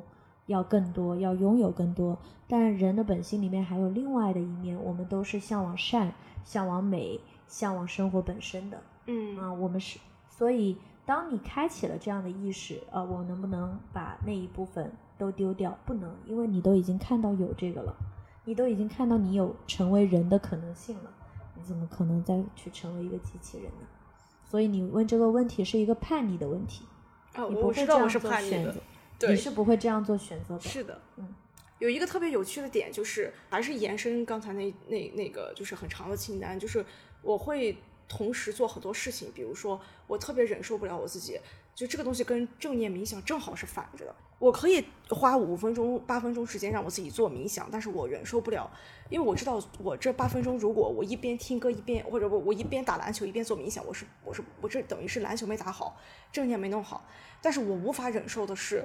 我在吹头发的时候只吹头发，我会同时看书，同时泡脚，就是我会我会觉得这是珍惜时间的。然后，哎，就是这种，所以对，很真实，嗯，所以就是现在就是我现在一种状态，包括我也看了很多这种冥想书，就告诉你说你那样其实是一直做一件事情啊，对，就是那种我是我其实看了我就我我在看的时候我就不信它了，或者说我就不想去信，我会选择不信，然后我有时候也会。呃，很不相信一件事情，就是我我是认定，就是你吹头发就是没有意义的。那你在这个时间段，我可以不看书，但是我一定要想事情，我不能容忍我自己只吹头发。就是做没有意义的事情。哦，对对对那，其实生活就没有意义的。呃是，但是对，生活是没有意义的，这就是回归到一个最本身的问题。因、因为呃，我们的价值体系是这样的嘛，我们觉得只有创造价值才有意义，嗯我们觉得只有懂得更多才有意义。我我知道的更多，呃，我做的更快，做得更好，我才有意义嘛。因为所有的东西都是基于你的这一个价值的嗯逻辑之上的。那你其实再去看，嗯、我们人有时候是这样子，就是啊、我们去看书，我们去学东西，我们跟人去交谈，但其实是只能看到呃我相信的部分，或者是跟我想法一样一样的嗯部分你永远都是这样。，对这个就嗯是一个 confirming trap，、就是我们是在不断的进入到呃确定性自陷我确认的怪圈里对面，自我确认的怪圈里面，我要不断的去证明我是对的，我很好。那我们有无数条渠道，没关系啊。其实你的这个，我也会这样子诶，我也会很习惯的。我跟你有一些想法，其实挺像的啊。我自己知道，以前我也是这样，就很长 to do list，我不可能同时只做一件事，我一定是同时可以做两件事、三件事情。洗澡的时候可以听个东西啊，对啊，不要浪费走路的那个时啊，间，对对对，就是我，对，而且我已经习惯了，真的是因习惯了。对，嗯因为底层来说的话，我们还是觉得生活本身没什么意义嘛，还是工作或者是创造自我的价值更有意义嘛。所以这一个不急不急，当这一层信念没有打破的时候，你是没有办法让生活进去的。那就打破了吗？嗯嗯，我最近几个月想法发生了挺多的，就是我的体验发生了很多的改变，啊但也没有完全，因为我我一直这样相信啊，那我就一直这样做啊，你就这样做就好了呀。你洗头发你就看书啊，有什么关系啊？就就 就没有什么。非得一次做一件事是很好，但你现在不就是你可以尝试着去做，但你的信念没有破，你一定觉得这件事情就是 bullshit，你觉得这个东西就没什么意思，我感觉就挺蠢，你就会这样子去想，所以你没有从根本上的去认识到这件事情意义。如果我今天跟你说这件事情的意义就是你再好好活着呀，你为什么需要？那我觉得看我那个又理解你那里，但是我又知道我因为这样，是的，但我过不去，你知道吗？没错，因为你的信念在那里，就你的信念是这个东西没有意义，但我又知道，我从头脑层面理解，哎，这样看起来是很好的，因为很专注但，身体不理解。对，嗯，但你的身体是受到你的头脑的指控的，对对，你的信念觉得没意义，所以你不会，你不会这样子去贯彻，没关系，会有一天你会意识到说。活着，生活本身就是意义的所在，你可能又会发生转变。我现在也是一个，呃，慢慢在 挺逗的，学会生活的状态嘛。嗯，人生活都要学，好难生，学会生活。对啊，因为我们被培养的不是来生活的嘛，的我们被培养的是来干活的干嘛，活的嘛对，所以是 来奋斗的。那生活肯定就像我们学习其他的技能一样要学的嘛。你知道特别呃搞笑或者是讽刺，也不能说是讽刺，就是我在看十三幺有一集，许志远跟钱理群那一期你知道吗？许志远就是我，我那一瞬间我就觉得我就是许我知远。我印象非常深刻，就是他们在看树，走院子，然后走院子，就是他就说：“你有没有觉得这个这个就像我们中国的发展，就是所有的东西我们都要去别看这些，我当时就觉得他在拍我，就是别看这些。别说这些，对对对，真的就是啊，就别说这些，就是那种，就是我们就当下。但是其实我知道，就是那一个时刻，我就是许知远，我也知道千里群先生的那种感受对但是我就是过不去，我就是觉得我就是想说这些。许知远都没过去，你逼自己干啥呢？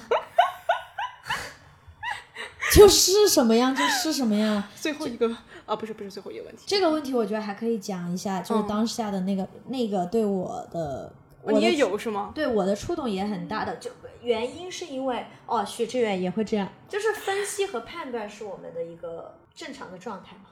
但是钱先生他的那个状态正好是我们在正念里面讲的，就我们很多时候去到户外的时候，就感受啊，就体验啊，就觉得当下这一刻很美啊。但我是我非常非常理解，因为我以前是一个，我连看漫威我都能想到它的商业模式和我看我们俩一样，我看电影从来都不是看电影，我都是在想人家这是怎么导的，我是不是以后也要拍这个视频？对就好累呀，活的。对是的，是的，就我非常理解，因为我也会这样子嗯去嗯这样子去想这个事情，但是就是所以我说嘛，正念它没有帮助到别人，就是帮助到自己嘛。就我开始慢，我而且我还非常追求精神世界，所谓追求真理，嗯或者嗯，追求那个终极的东西。是的，嗯，但也很有趣，但你也在这个其中，但你有一天会突然发现，你没有在真实的生活啊，你活在已经发现了，但是啊，你活在自没关系，慢 慢的，它是一个 很长的过程。嗯，就是当我我其实很近才发现，但是因为我有很多的方式方法，所以我可以让自己比较，就是那一层东西一旦破了，但是我就简单。我的这个箱子里面又有很多的工具。哦，我就可以把它用上，然后你就有更多的感受，然后慢慢的再融合，让它变得更自然，是这样的一个过程。对于我来说，因为是学习过程嘛，你学别呃的不是吗？你先模仿，再再金曲金曲，嗯，再筛选，然后再变成你自己的。对我，所以我说很讽刺嘛，就是我们现在生活是学的嘛，嗯学习到的嘛。嗯，对，是我有一天突然意识到，我没有在真实的生活，我活在啊、呃头脑的世界里，我活在精神世界里，我活在我自己所构筑的意义里，就包括工作嘛。工作就是我觉得很有意义啊，但这个意义其实是一种，我当时觉得是一种逃避，因为工作对我来说更简单，工作是很简单、很自然、很从小就被训练嘛。比探索自我简单多了。嗯，比探索自我简单多了，因为从小一直在训练我们如何成为一个更好的工具人嘛。嗯，嗯，就是啊，是是的，就怎么样做一个更好的工具人，是我们前面十几二十年学的，所以我当然觉得工作更简单了。但当我去想说，呃，只是去感受的，或者是只是去生活的时候，刚开始我也挺有一点茫然。嗯，嗯我会说，你你刚刚说的那些问题，我都有想过。那这个植物的意义是什么？我为什么要去了解这棵植物啊？莫名其妙，它能给我带来什么？嗯，我现在知道那个答案了。就是我目前自己感受到，就是生活让我回归到做个人本身了。我开始能够知道它美，因为你的用处建立在你要获得更高的成就，嗯你要创造更多的自我的价值。嗯嗯生活就是啊，美没有价值吗？那艺术又是什么呢？那人文又是什么呢？我们讨论的这些都没有意义，你我们只要去工作就好了。当然了，自我探索我们也可以从一个很功利的角度来讲，是为了更好的工作，但不一定。嗯所以，那从底层来讲，那从很根本、很很根源的地方来讲，我们可能是我们现在在做的事情是没有意义的。如果用这套价值的话，但是你还是在做一些其实你在摇摆的事情，嗯，就说明你没有那么笃定你之前的那一套价值观。你是没有你发现了它的一些问题，你发现了这世界上还有另外的一种可能性，但是打破是很痛的。嗯，如果我都我意识到我看书，我去珍惜这个时间，我创造自己的这个价值没有意义，那我靠什么活呢？对对对，你会更加的无所适从，所以我们一定会保护自己的那个壳子，让它越来越厚。通过知识，通过理论，通过别人的观念对我的加持，会不断的让这个壳子越来越厚，那我就越来越安全。这是一种自我保护。知道我是在自我保护，但是我嗯现在就是愿意，嗯就不是愿意，就是你只能这样。对，先这嗯样吧。对，先这样吧有一个时刻，会有一个时刻的，嗯嗯，也许我过两年再听听这期节目，我就哦，突然间就明白你现在这种状态，当然也也也会不一样，每个人都不一样，每个人都不一样。但是就是那种那种阶段性的，呃，我就大概能理解了。对，嗯，嗯，随着新技术的发展，就是可能元宇宙啊，或者是什么 VR、AR 那些，就你有想过，就是未来的正念冥想的呈现形式，或者是某种意义上的革新，它的那种可能性是在哪里？嗯，那就谈一下元宇宙吧，因为 VR 和 AR 其实很久了。久了太久了，嗯嗯，元宇宙，呃，就是说，假设我们所有这个空间，这个三维的空间里面所有的东西都是 x，那么在元宇宙里面，我们会得到一个 x 撇 x 撇是大于等于 x 的。嗯嗯，那么基于这样的一种认知，也就是说，元宇宙它是一个时间点嘛，其实它不是一个时空。对，那这个时间点到来的时候，就是嗯、呃虚拟世界全面优于物质世界，这个物质世界。呃，对对，那我首先看到这个定义，我的第一点疑问就是什么叫做好啊？什么叫做好？这个东西很奇怪，就像呃，互联网三点零的时代和互联网一点零的时代和我们最开始没有手机的时代，到底哪个好呢？嗯我们很难去定义。那我想到的，他们说的好的定义就是，呃，更简单、更便捷、效率更高。嗯啊，我们的呃生活质就是生存质量更高。嗯，那这就是所谓的好。很单维度。嗯，那嗯，它还有一个，它在六个基本元素里面有一个东西叫做开放。啊，元宇宙的六个基本元素。哎，我很质疑这个东西。嗯，那开放，我个人觉得，我当下提出的质疑是，我觉得是不可能的。我也觉得不可能，原因是因为什么？因为人性没有变，所以这个世界其实是不会改变的。除非你支配这个世界的换成了另一种人，呃，不是人，就是人换生物。对，是的，就是说，对我，就是基于这一个原则，只要如果人性没有改变，就是人的意识没有提升、没有改变、没有转化，那所有的东西都是工具。你今天无论是互联网，还是元宇宙，还是 VR 和 AR，它的基础都是基于抢夺、基于匮乏、占领、基于占有，嗯对，那所有的这一切，那元宇宙和现在只是我们变换了一种模拟的方式，就是所谓大家现在的工具，对就是那个建立一个 VR 啊那，个世界，对，一个媒介嘛，对对，那还是不会改变啊。所以最最终最终，呃，如果它真的到来，嗯，或者说所呈现的理想的样子，一定是人发生转变了。是的，啊。那人的转变是意识的转变。那我如果我们还是机器人，我们到元宇宙是不用工作的，对，那你怎么活呢？嗯嗯是的，嗯，这是我当下想的一个问题。觉得如果元宇宙不用工作了，嗯我我我我我怎么生活？嗯 对，我这是问我的一个问题嘛。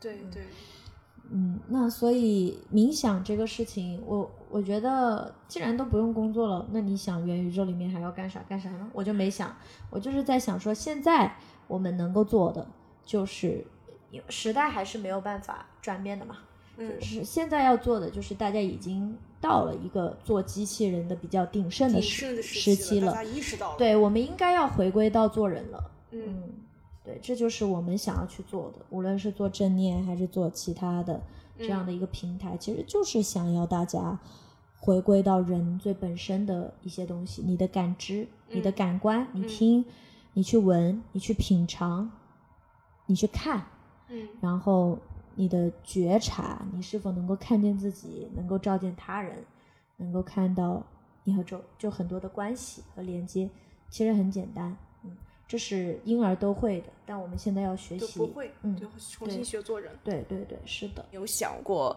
五年之后，或者是 mind soul，其实我不是很希望用一个事业定义一个人，没错，你就说我吧，对，我觉得就是你吧，会是什么样子？就是你可以试着具体的描述下这个画面。未来是什么样子，对吧？以我这种嗯，我是完全想不到的。但是我能想到就是现在我想要干什么。五年之后，我应该会有更多的体验了。就是这种体验，包括我其实曾经挺排斥婚姻、排斥生小孩啊、挺挺蠢的原因是在于，我觉得，嗯，这么世俗的会淹没我的自我啊。但我现在的反驳就是，如果自我这么容易被打破，那还叫自我吗？那我到底是谁呢？就所有的东西都是经验和嗯就是体验啊。我个人对我很重要的就是人生的体验，不管它所谓是坏的嗯还是好的，就是去玩。因为我本来就在一个巨大的游戏当中，那就是去玩。过去几年我一直都在工作，应该说把百分之八十的时间都放在了工作上。那我现在好像有了更多的心和时间放在生活里面。那我想生活还会给我很多的，给我丢石子，或者给我丢很多的惊喜。我就是很期待吧。没有做到的事情，就是未来会发生的事情。啊，一切的发生都会是最想要的。所以你现在其实没有期待，就是你会觉得到那个时候你就知道了。对，我的期待就是，的确，期待就是我每一天都好像又期待，但是好像又都很好。我觉得这就是最好的状态了。对，因为今天就很好，嗯，每一天都很好，即便发生了什么，它也很好。你觉得你那么年轻就到了现在这个理对生活的理解上，你觉得是什么原因呢？每个人都有每个人不同的经历，就是你觉得你是从小就喜欢呃这种分析意义，还是我觉得一定是都是敏感的人啊？我是我跟你说，如果我跟你说我二十一年，我跟你说我前面二十一二十多年是怎么过的，这个问题。我告诉你，我就是一个傻逼。为什么？哦，不是傻逼，就是我可能说的有点重了，我可能就是一个二傻。我从来不去想啊，我从来没想过，就是他们说小的时候都会去思考我活着的意义是什么，我从来不想，我都不知道“意义”这个词，我只能在语文的课文中。那你是受了什么刺激了？这 礼貌吗？对呀、就是啊，所以我可以，如果我我想说，就是每个人是有自己的 life calling，或者每个人是有自己，就是每一个人所相信的嗯，他不一定是我最近几年才学会的，它可能是一直都有，就是你没一直都有的，但是我没有发现的，没有那个开关没有被打开的那个过程。我之前从来不会想，我每天都好快乐，我觉得快乐呢。我很快乐呀，我不知道有正好是相反的，我是从小就想这些问题。是啊，想的都不快乐，想一般想的都不一直。对呀，一直不因为我身边的朋友，他们就是那种很纠结的，他们就会去想，哎，这个在也是啊意义是什么呀？那个意义是什么呀？我我就想啊，从来没想过，那你这不是越活越倒数了吗？哎也啊，我觉得人生有不同的。我现在的境界是，我或或者说我现在的修炼是很肤浅的。我觉得就是，所以我非常期待生活。我觉得每一天我都在好好的体验。我现在也有点这个意思了。对，就是因为现在很肤浅，然后我就好期待以后我不那么肤浅啊。当然，追求肤浅其实也没事，以前就贼肤浅，现在没那么肤浅，但未来可能我又觉得肤浅也挺好。就是人会追求深刻嘛，就像人追求意义一样但你知。道，我看完毕赣那期，我就会觉得，就你知道他当时说了一句话，就是深刻，我不信深刻这个东西。，对，是的，深刻就是我们天天去想，然后好痛苦，实则也没想出来个啥他。享受痛苦，你知道吗？我以前就是人就是享受痛苦的，所以其实是的，我非常理解你这种，因为我看到好多人都是，就是大家都是享受那个痛苦。其实她失恋，她出不来嘛，我看她没多爱她那个男朋友，但是她就享受她在那个里面。对，这是很多限制性的信念。那我哦我我我刚刚就想说，人生可能有不同的一些阶段，有时候你看山是山，看水是水，你到了下一个阶段，你看山山不是山，看水不是水，但你再下一个阶段，你看山还是山，但是你看水还是水，但那个山和水可能又不一样了。是的，哎，这就是我嗯，几点了？我看是不是耽误你直播了？你还有劲儿？八点才直播呀。哦，对对对，我忘了。我们真的是从天亮聊到天黑。今